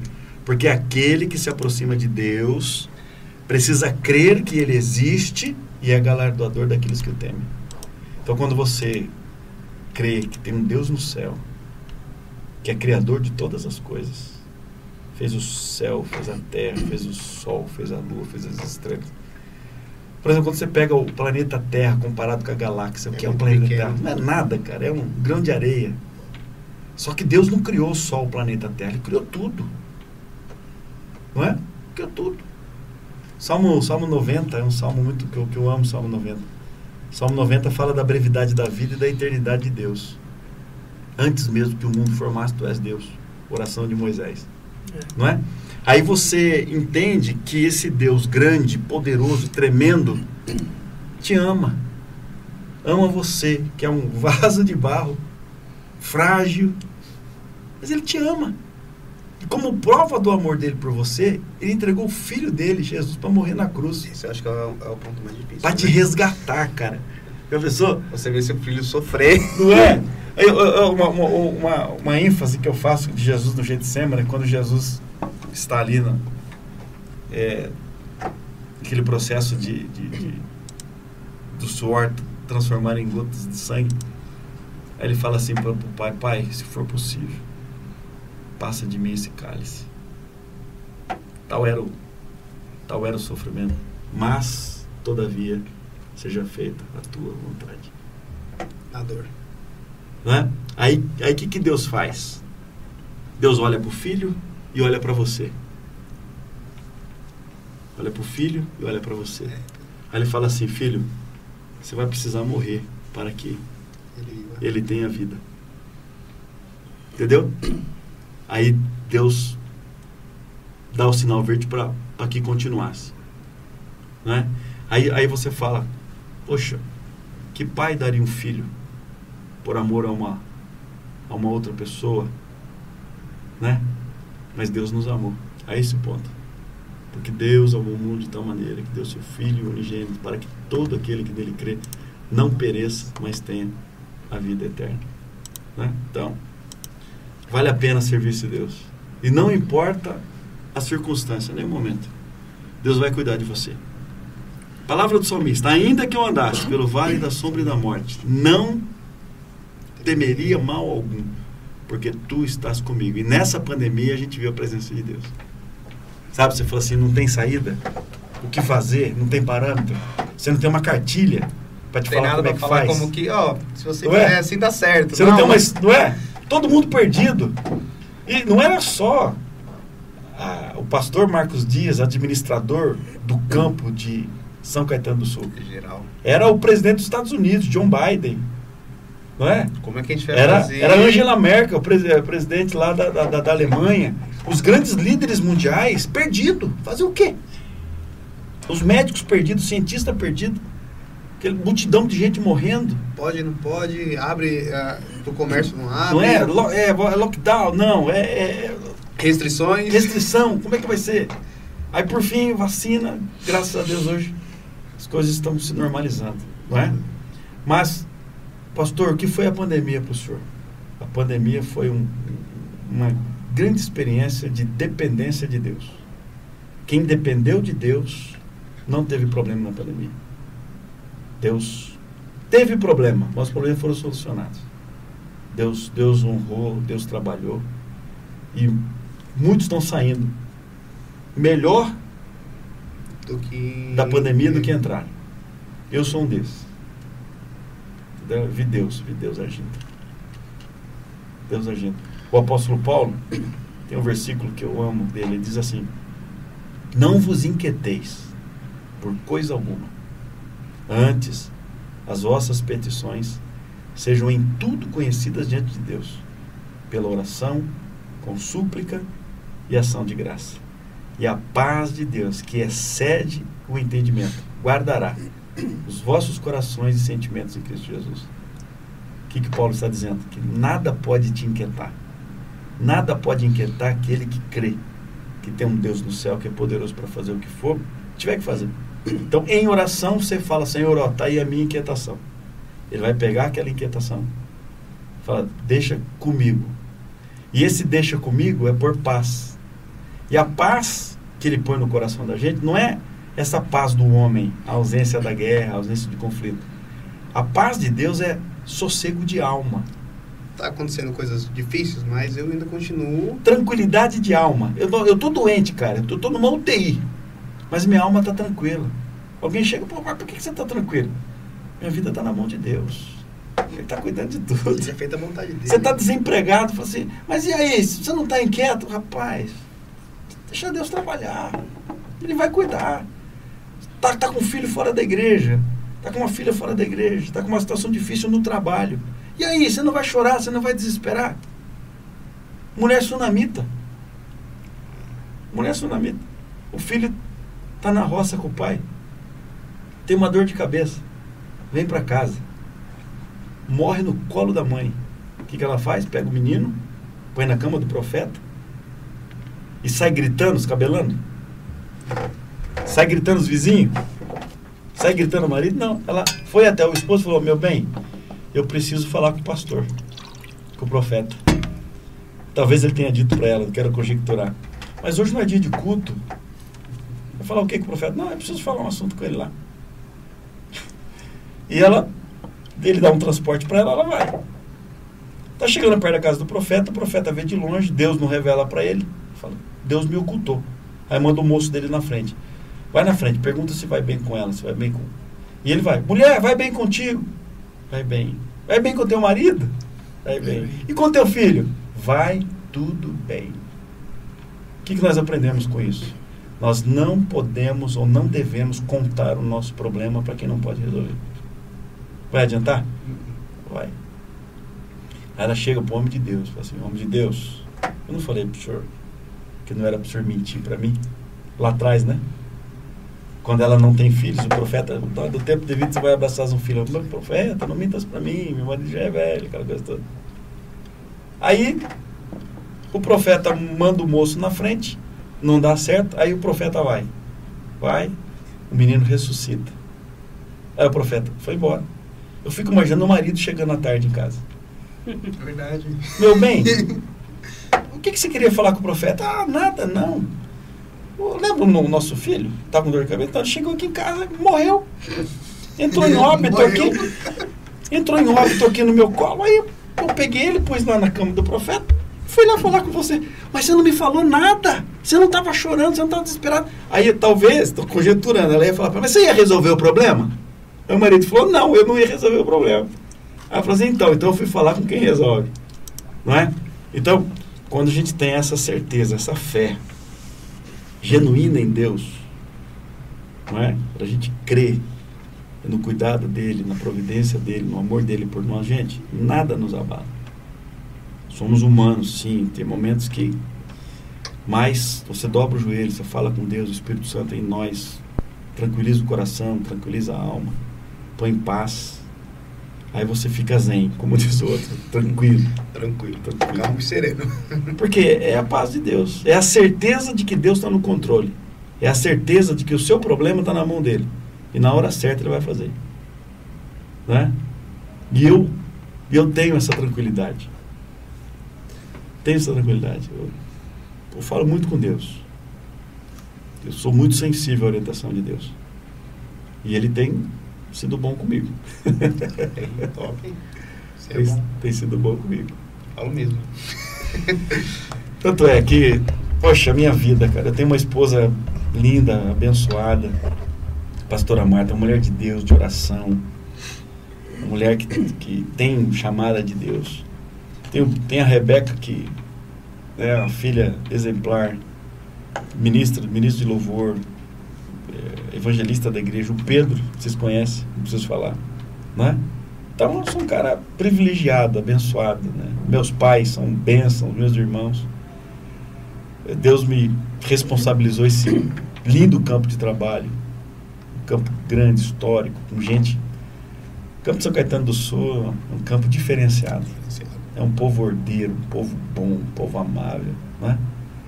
Enfim, só tenho que agradecer a Deus. Só agradecer. Pastor, nessa pandemia a gente viu muitas matérias, muitas, muitas pesquisas, né? Falando que o número de divórcios aumentou. Uhum. O senhor já tem quase 30 anos de casado. Vou fazer 30 ano que vem. Vai fazer 30 anos que vem. O senhor analisando isso, o senhor acha que onde que está, não sei se é a palavra certa, mas onde que está o erro em relação a esses casamentos que por conta da pandemia, por conta das pessoas terem que conviver mais tempo junto, veio acabar se separando? Olha,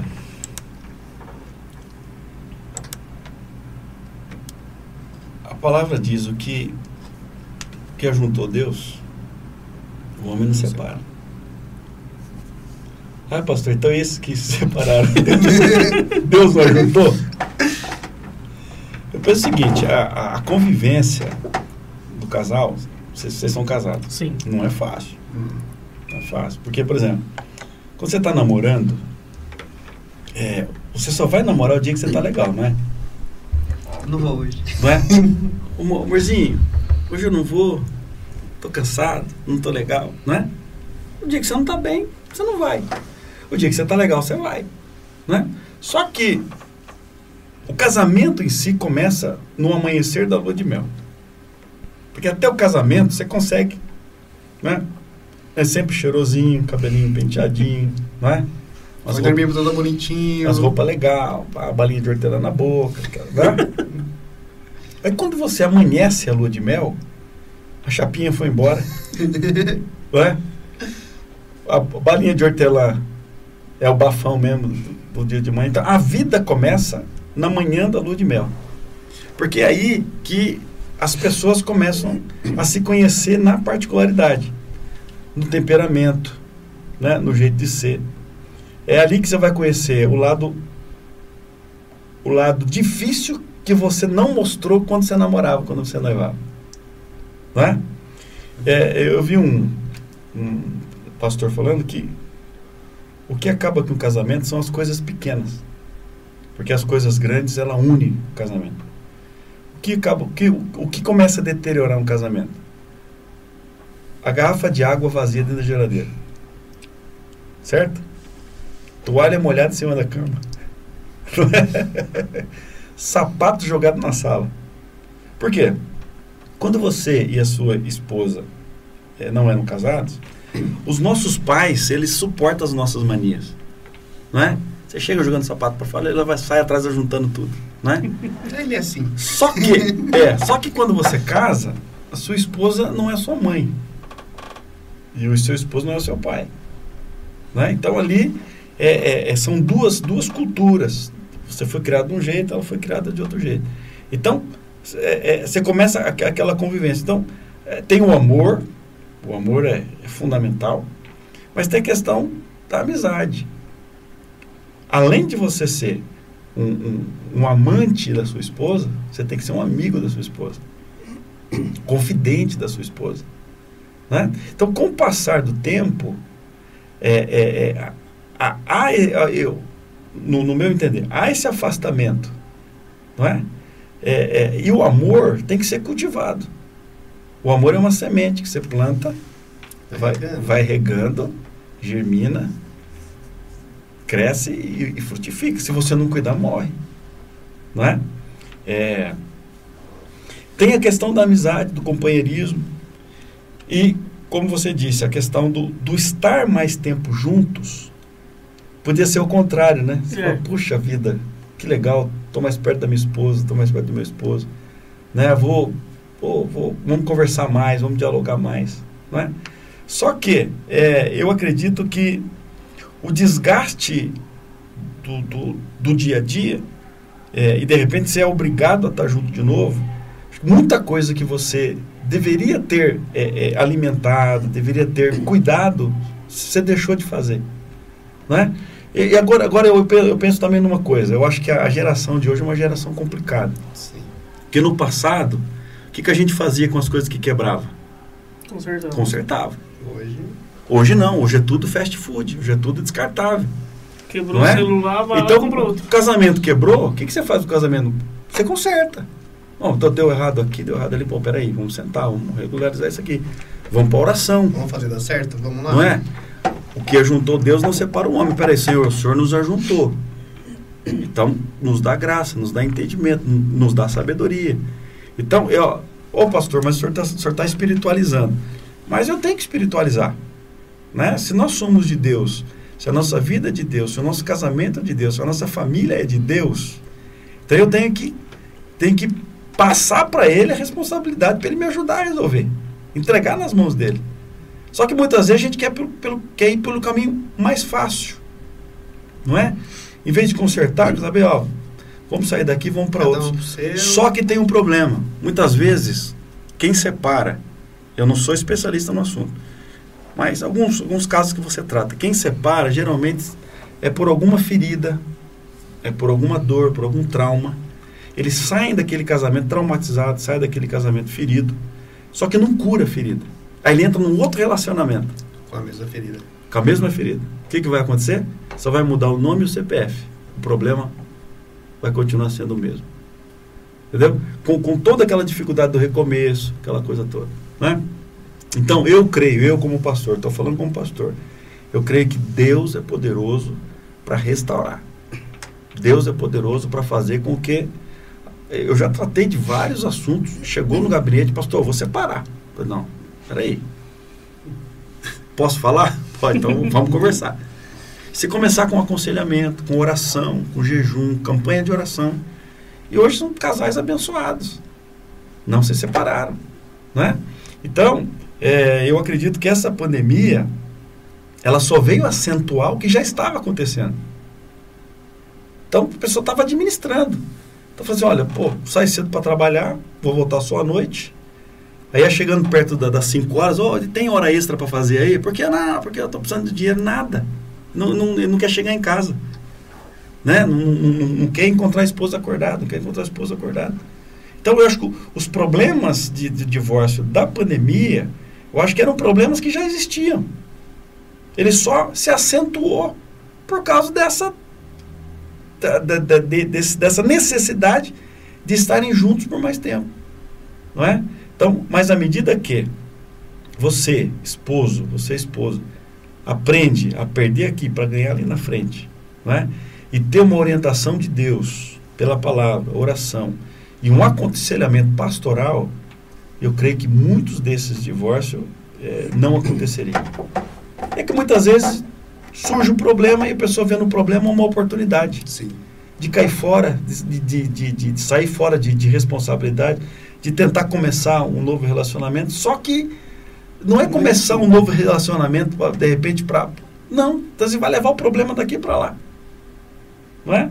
Então, eu não sou especialista, tá? É uma palavra pastoral e, e o que eu entendo de casado. Então, vou fazer 30 anos de casado. Já passei por altos e baixos? Altos e baixos. Né? Você já pensou em separar?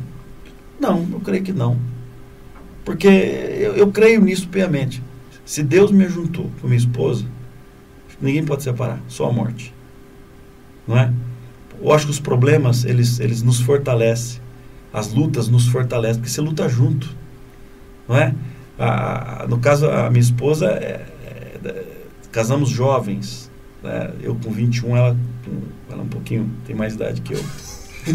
Ô, Martinho, Tranquilo. Mas não parece, né? Não parece, não parece. É, a, Martinha, a Martinha é dois anos mais velha que eu. É, mas é, você vai superando os problemas, não é? E, e é nas lutas, é, é nas adver- adversidades que, que chega o amigo, que chega o parceiro, que chega o companheiro, não é? E isso azeitado pelo amor, pelo companheirismo, pela amizade, eu acho que faz a relação se fortalecer. Aquele momento que você chega em casa bem cansado mesmo e você fala assim, pô, tem alguém pra conversar. Exatamente. Que diferente de Mas, você mas, ter- mas, mas também tem aquele dia que você não quer conversar. Também. E a Entendeu? pessoa entende. E a pessoa entende. E tem dia que ela não quer conversar também. Você olha Não é? você fala, Ela "Não, chega assim, beleza." oi, oi amor, beijo, e vaza. Vai cuidar das coisinhas. Daqui a Aí pouco, você tá, chega de lado, tá tudo bem? daqui a pouco tá dormindo. Aí você, amor, tá tudo bem? É, acabou. Já desligou. E você também. Então, não é todo dia que você tá paz e amor. Não é todo dia que você tá. Não é? Mas tem que ter um equilíbrio. Tem que ter um. Não é? O apóstolo Paulo tem um versículo ali que diz assim: Posso todas as coisas naquele que me fortalece. Esse poder, todas as coisas, ele está falando de um equilíbrio que ele adquiriu com o tempo. Aprendi a viver contente em toda e qualquer situação. Então isso não é isso não é do começo, isso é um aprendizado. É o dia a dia. Aprendi a viver contente em toda e qualquer situação. Como é que você aprende isso? Com a maturidade. E não só com a maturidade, com a presença do Senhor, com a orientação do Espírito Santo, porque ele vai lá na frente e ele fala assim: posso todas as coisas em quem? Que Naquele me fortalece. que me fortalece. Não é? Então, eu creio que quando o Senhor está presente, aí a gente volta para as bodas em Caná da Galileia. Né? Jesus foi convidado para a festa de casamento. Falta o vinho. O vinho era o símbolo de, de alegria, né?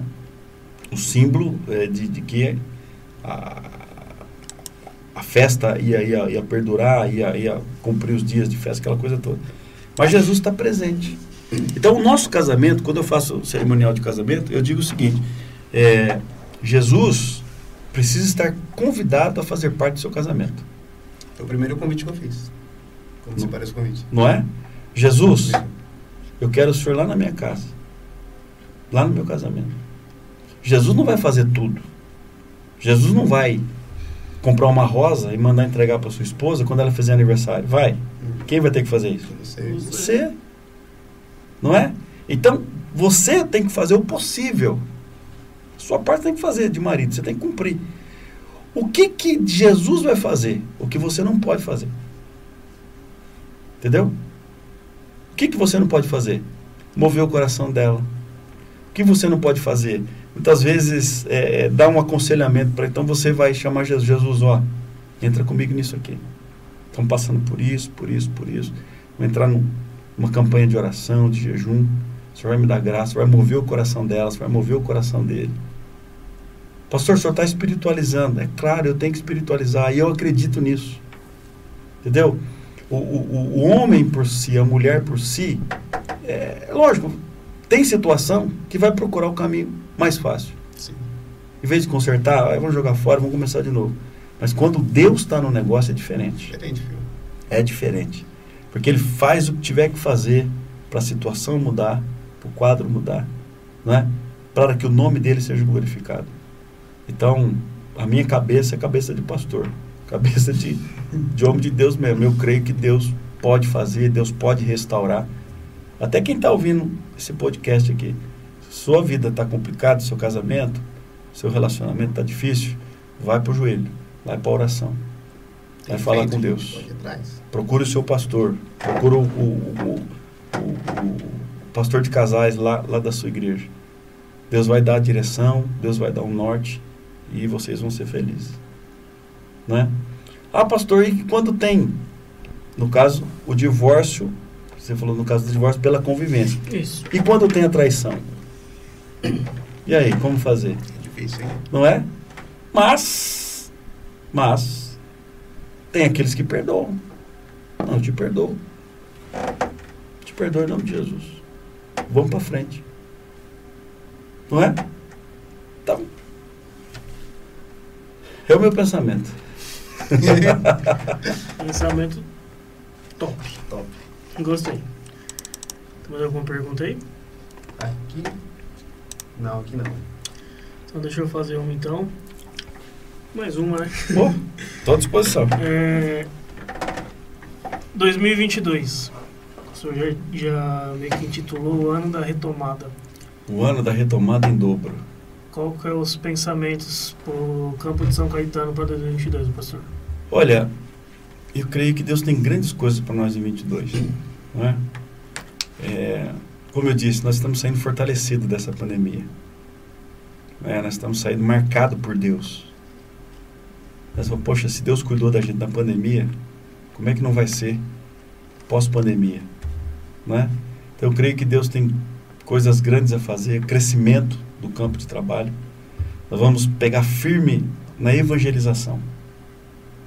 É um trabalho que eu amo também. Eu acho que eu vi todo, todo mês tem, tem um trabalho de evangelismo. Tem, trabalho de missões. Nós temos aqui o, o projeto Jerusalém, que a gente é, evangeliza casa por casa, rua por rua, bairro por bairro de São Caetano do Sul.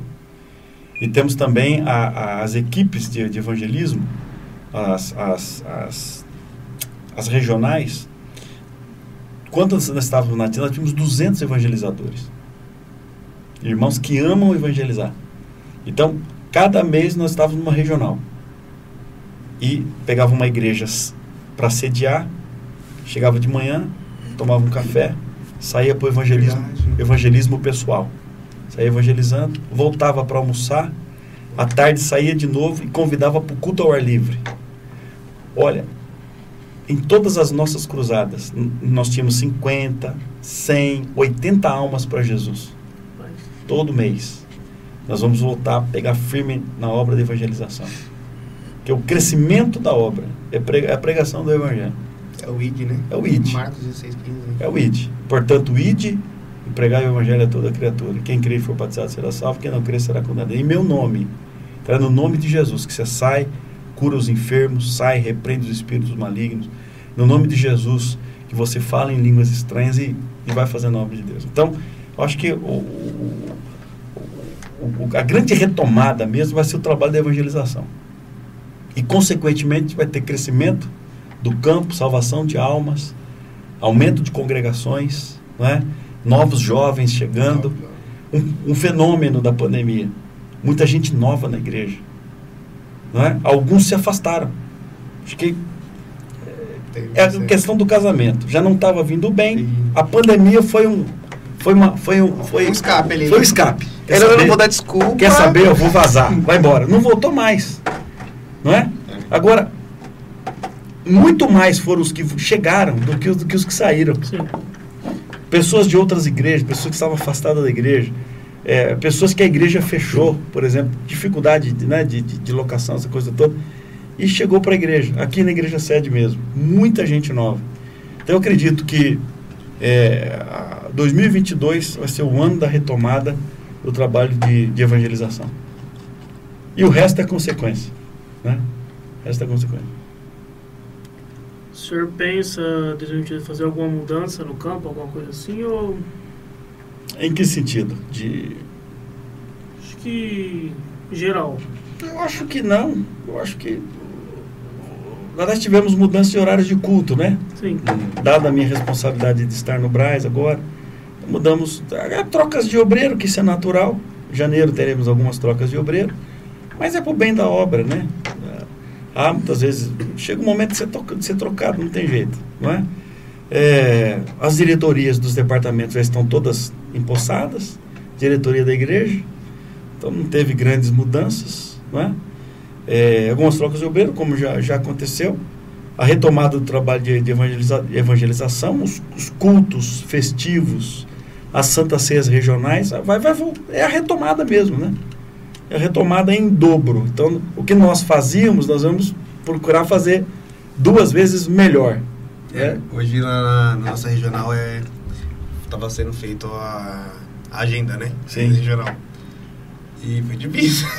Foi difícil, né? Difícil. Muito evento.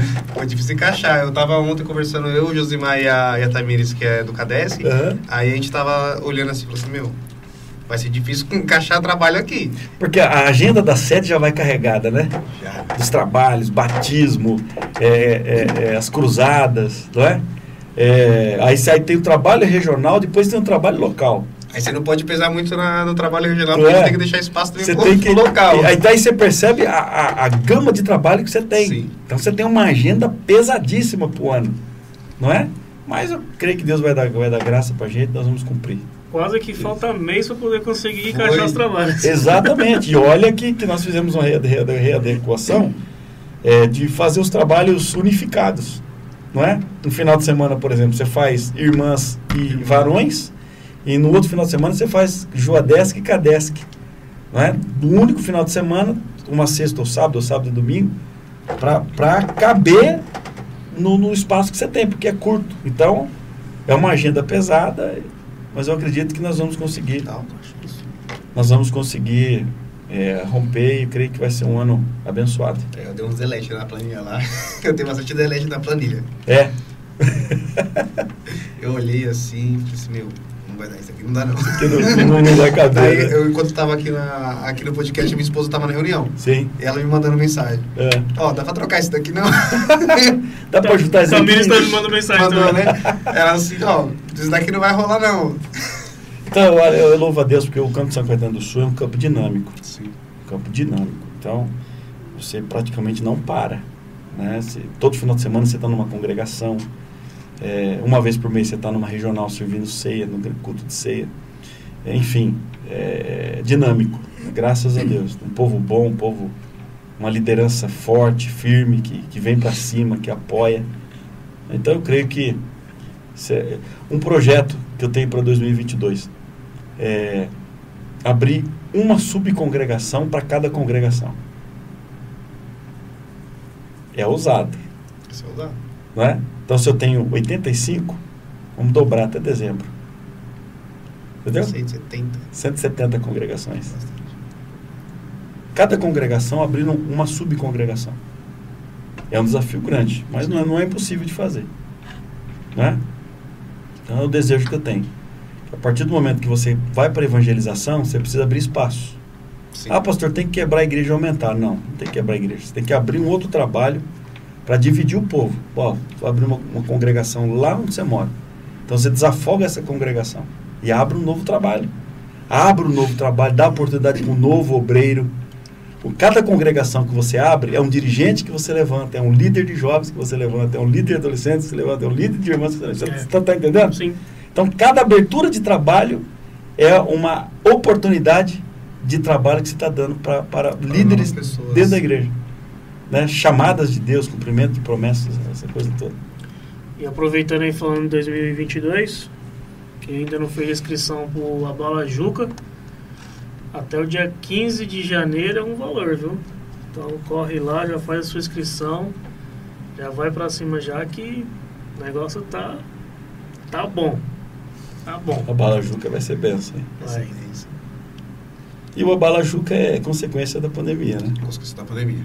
Nós íamos para retiro, então, como vai ser possível, vai ser o o Abala Juca. É, agora eu vou fazer uma pergunta para vocês. 2022 ano político. E aí? O que, que vocês pensam sobre isso? Eleição para presidente, Mas tá complicado. viu, deputado estadual, federal, Difícil. senadores. Eu ainda não dei ainda uma olhada pra ver o pessoal todo. Pra entender, É, né? a gente acaba acompanhando é, por linhas transversais, né? O pessoal com- comentando, mas Sim.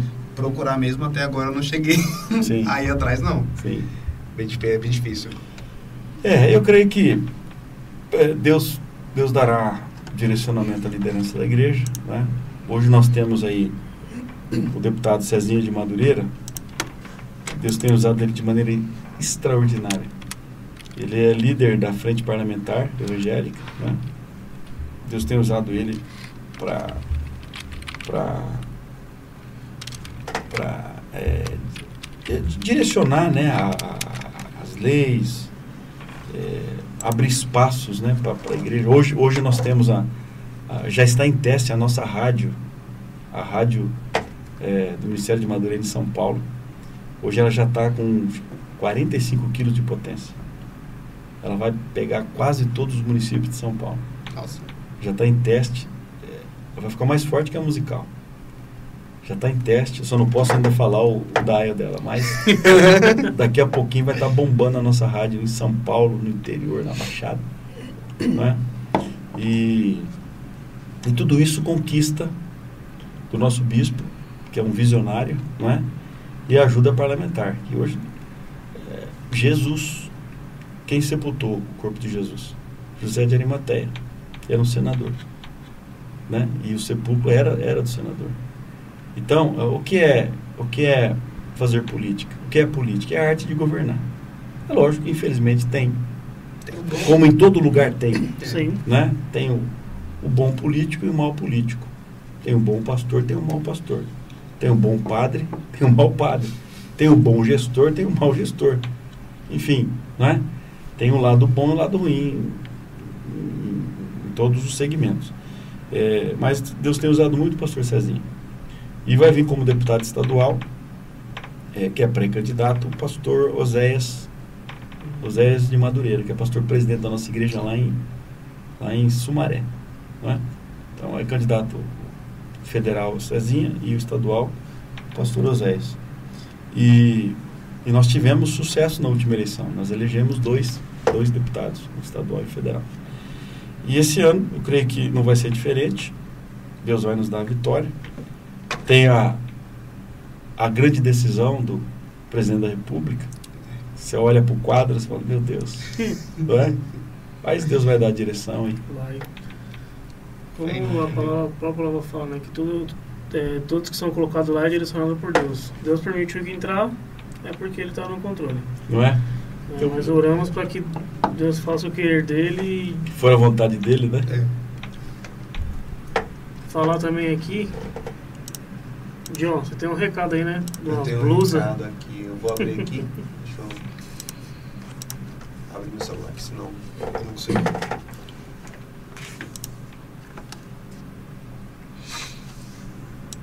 É... Certo. Eu não sei se o pessoal já chega a dar uma olhadinha. Tem algumas blusas do, do Cadesk e da Juadesk, né? Cadê aqui a mensagem da Késia? Tá voltando aqui teclado. Camisetas personalizadas? Isso. São, é, Blusa são de blusas- Ah, sim. Ano que vem, ano que vem já, já, tão, já tá disponível já, né? Já está disponíveis. É, o valor de cada blusa é de 70 reais, tá bom? A do Cadesk, ele vem escrito Juca, e na manga vem escrito Cadesk. Poxa, que legal. E na do, do da Juadesk, ele só vem escrito na, na manga. Na Eu- manga. Eu vou colocar aqui uma foto. É ilustrativa, tá, gente? Mas... Eu já copiei aqui do computador. Que é a tecnologia, hein? Puxar um aqui. Puxar O canal, o canal do YouTube é, é, é Juadesk? Juadesk R3. R3. Cada, cada regional tem, tem o seu ou ainda não? Não, ainda não. Não? Hoje, no caso, é o último trabalho do podcast da Regional 3. Ah, Ela vai sim. agora pra, pra geral. Tá, ah, entendi. A partir, do, a partir do ano que vem, o, o Pedro, no último podcast já foi anunciado. E a partir do ano que vem, vira. é, O podcast, em vez de ser Joadesk R3, passa a ser podcast Juca. O Juca. Vai ser geral. Que bacana. Aí vai, vai revezando durante o ano para as regionais, não? A gente ainda não sabe exatamente como que vai Entendi. funcionar. Mas a gente- seria uma ideia, né? Sim. Até, até para fomentar isso no meio das regionais, né? É bom, né? É, querendo ou não, o mundo utiliza da internet para várias coisas. Então Verdade. a gente, igreja, também vamos A utilizar para internet é poder. uma ferramenta espetacular, né? Ó, essa daqui é a blusa do, do Cadesk. Poxa, que legal, hein? Deixa Pô, vou encomendar a minha já, hein? Já pode encomendar. pastor. É, qual, qual as cores? Tem várias cores. Tem preto, amarelo, rosa. Tem verde? Tem. Tem verde. Tem que ser Tem verde. verde que eu sou palmeirense. Olha lá, o verde lá. ó. Não Só perguntaram não- o time que eu torço? vô? Verdade. Não né? perguntaram, vai. Sou palmeirense, tricampeão da Libertadores. Todo vai- feliz. Mas não tem mundial, não tem mundial. Essas conversinhas. Em, em- em fevereiro vocês vão ver, vamos acabar com essa história. que time vocês torcem? Eu não torço pra nenhum, pastor. Nenhum time? Sério mesmo, cara? Corintiano. Corintiano. Já sofri É. bastante já, pastor. Sou um sofredor nato. já sofri bastante já. É, mas, mas palmeirense também não sofre pouco, não. Não sofrem também. Sofrem. Essa daqui é da Juadesk. O verde é um pouquinho mais escuro. Eu, eu- Poxa, que bonito, hein? Ó, reserva uma dessa pra mim, hein? Aqui, esse verde assim, ó. É mais Eu vou, eu vou querer duas. Eu querer uma do, do Juca Kadeski e a outra. Uma Tem- verde e uma. Tem branco? Branco ainda não. Não? Não. Eu fiz um desenho ali, mas aí a Kézia falou que gostaria também, mas no momento ainda não tem. Entendi. Aí no caso teria vinho Ó, vinho bonito também. e bonito também.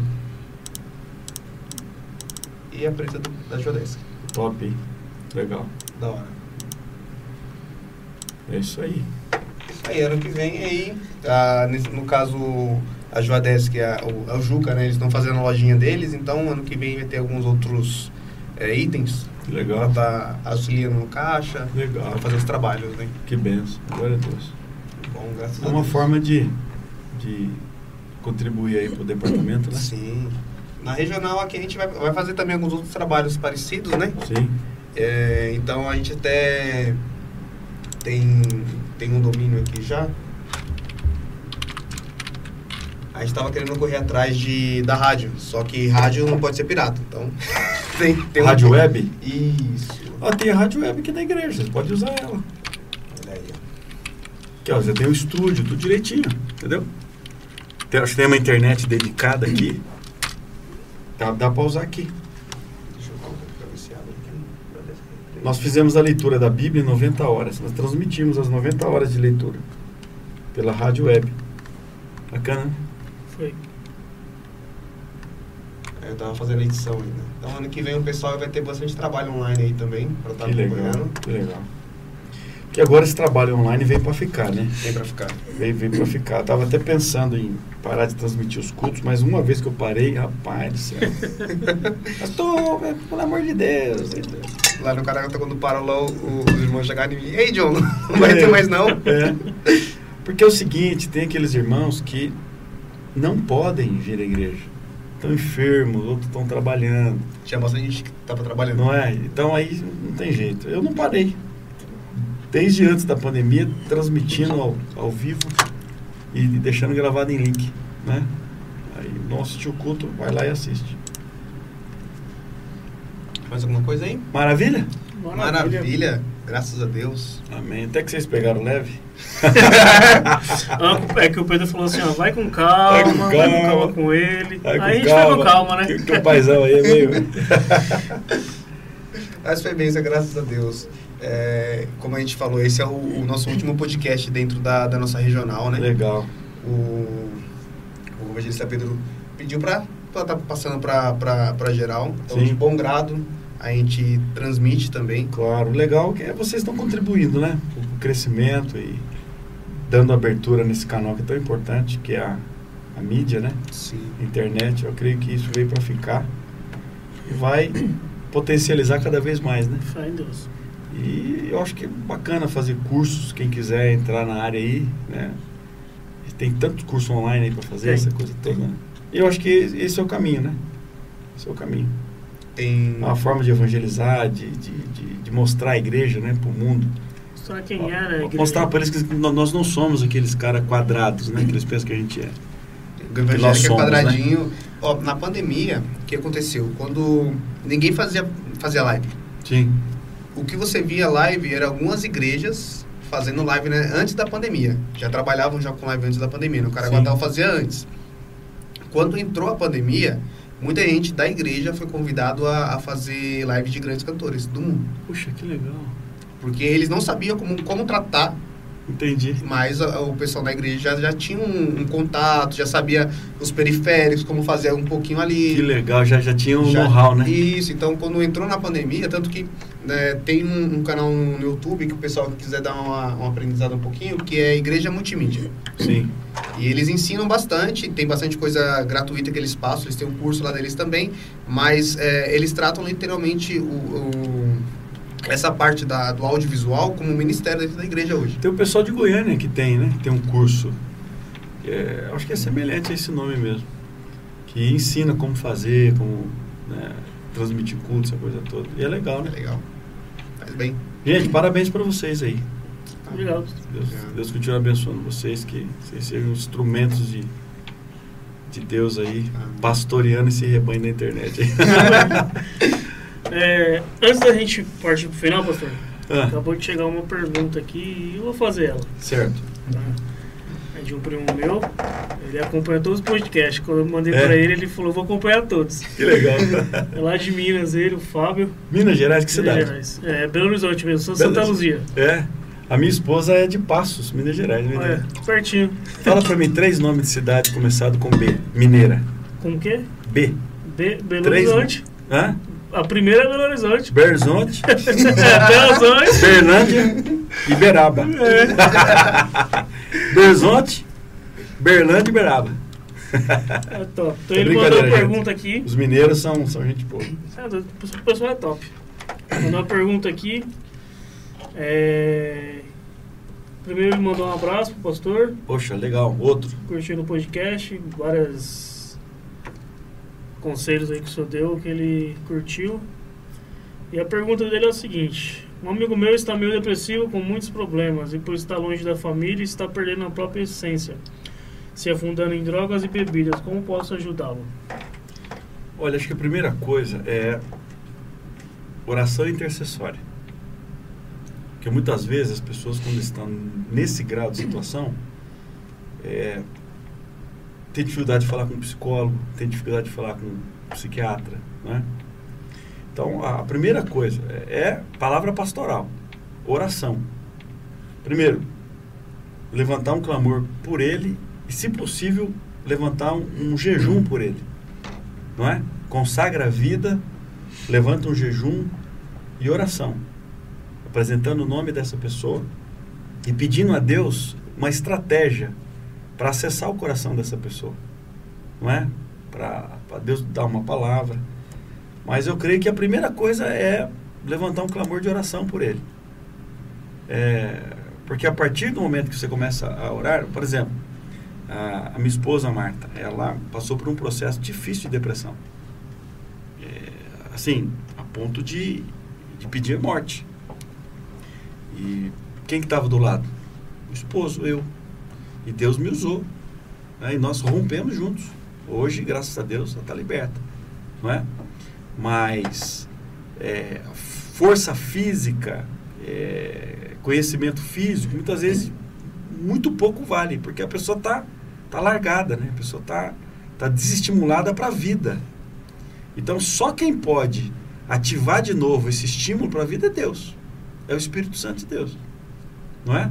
Então, a partir desse momento que começar a orar por ele, cobertura de oração, é, Deus vai, vai dar estratégia né, para você falar, para você é, levar uma, uma mensagem de Deus para ele. E eu creio que a amizade, a amizade, estar perto, muitas vezes a pessoa não quer nem te ouvir, mas só o fato de você estar lá, né? A, a- a minha esposa falava mu- muito disso, falou, Marcos, muitas vezes eu estava, mas só de te ver ali com do meu lado, deixando tudo por mim, pela minha situação, já, já era um, um bálsamo para minha alma, já era um porto seguro para mim, né? Então eu acho que estar perto, mesmo sem, sem não ter condição de falar, já é uma grande ajuda. Agora, espiritualmente é, é tudo, né? Oração, intercessão, jejum, creio que Deus, Deus vai dar a saída para ele. Amém. Eu creio. É, pastor, já mandaram as três aqui já e falaram que não é para poder finalizar o podcast sem te perguntar isso. Tá. Sobre a tua a paixão do senhor por carros. Olha, é, acho que no gabinete, vocês já foram no gabinete? Eu já. Já. Eu, eu, eu tenho uns, uns 300 carrinhos de, de, é, de ferro, né? É, é um por 18. Ah, eu tenho, tenho três a gasolina, controle remoto. Já tive um Chevette, eu vendi o Chevette 79, O verdinho? o verdinho.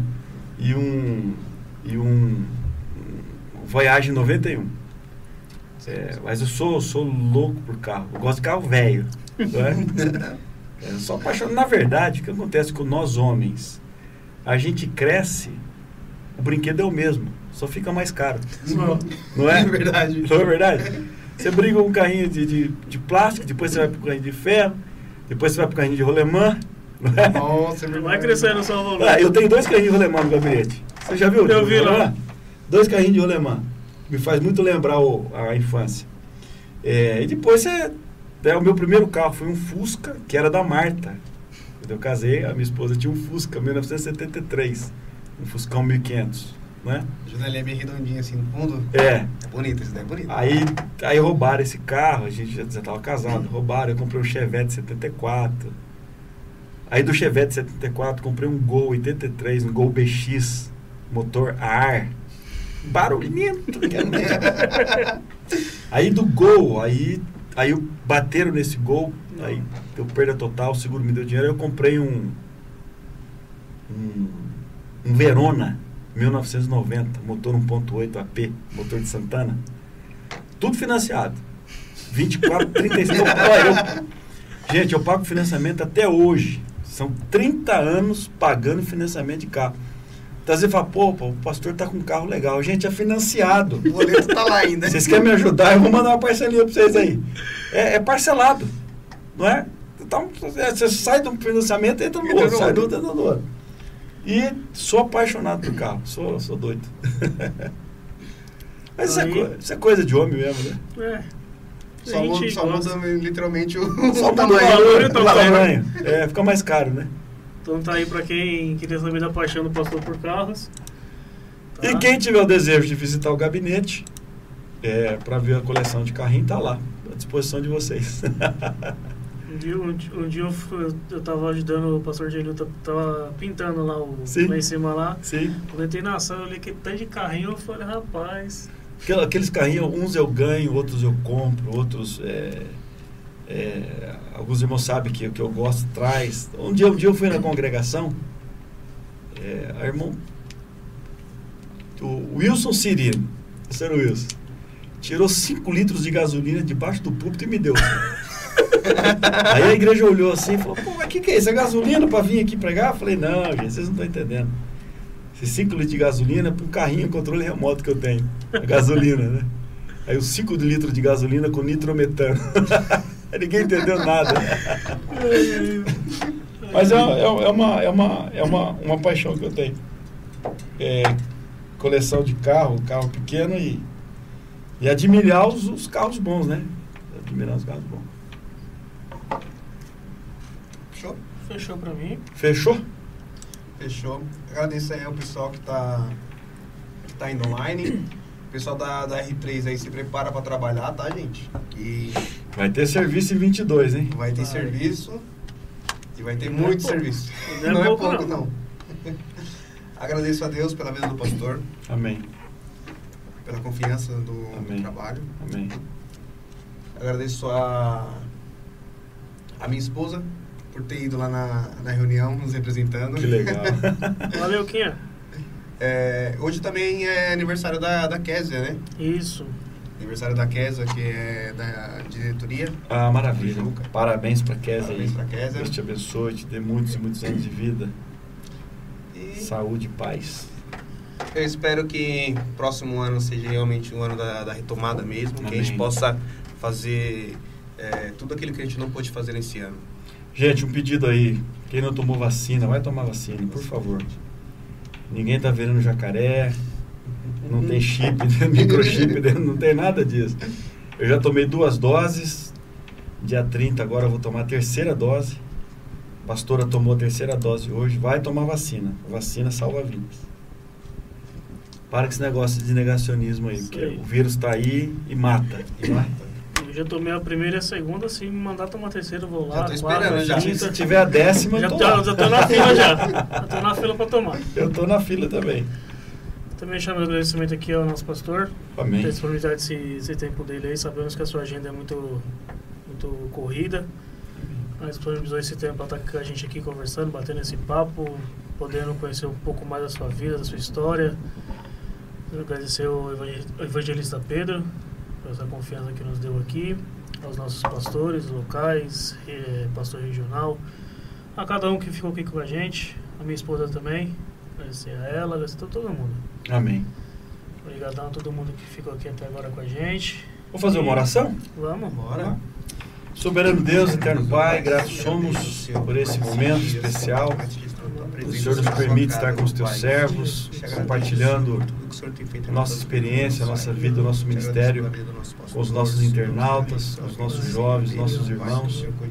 Agradecendo, Senhor, pela vida dos teus servos, Senhor, que tem tido a iniciativa de fazer esse trabalho tão importante, Pai, que é utilizando as redes sociais para levar a tua palavra, para levar o teu amor, para pregar, Senhor, o teu reino na terra. Pai, continue abençoando os nossos jovens, o Juca, o Kadeski, uh, o Joadeski, o evangelista Pedro, toda a liderança do Juca, Senhor, os nossos dirigentes, as nossas congregações, os nossos membros, os nossos congregados. Senhor, que a tua bênção, Pai, continue sendo derramada sobre o campo de São Caetano do Sul, sobre cada uma das nossas igrejas, também do teu povo espalhado pela face da terra, das igrejas que pregam a tua palavra, que levantam a bandeira de Cristo. Senhor, pedimos a tua bênção, o teu cuidado e te agradecemos no glorioso nome de Jesus. Amém. Amém. Graças a Deus. Isso aí. Deus abençoe a todos. Valeu, pessoal. Um abraço. Valeu. Ano que vem, Tamo podcast Juca. Junto.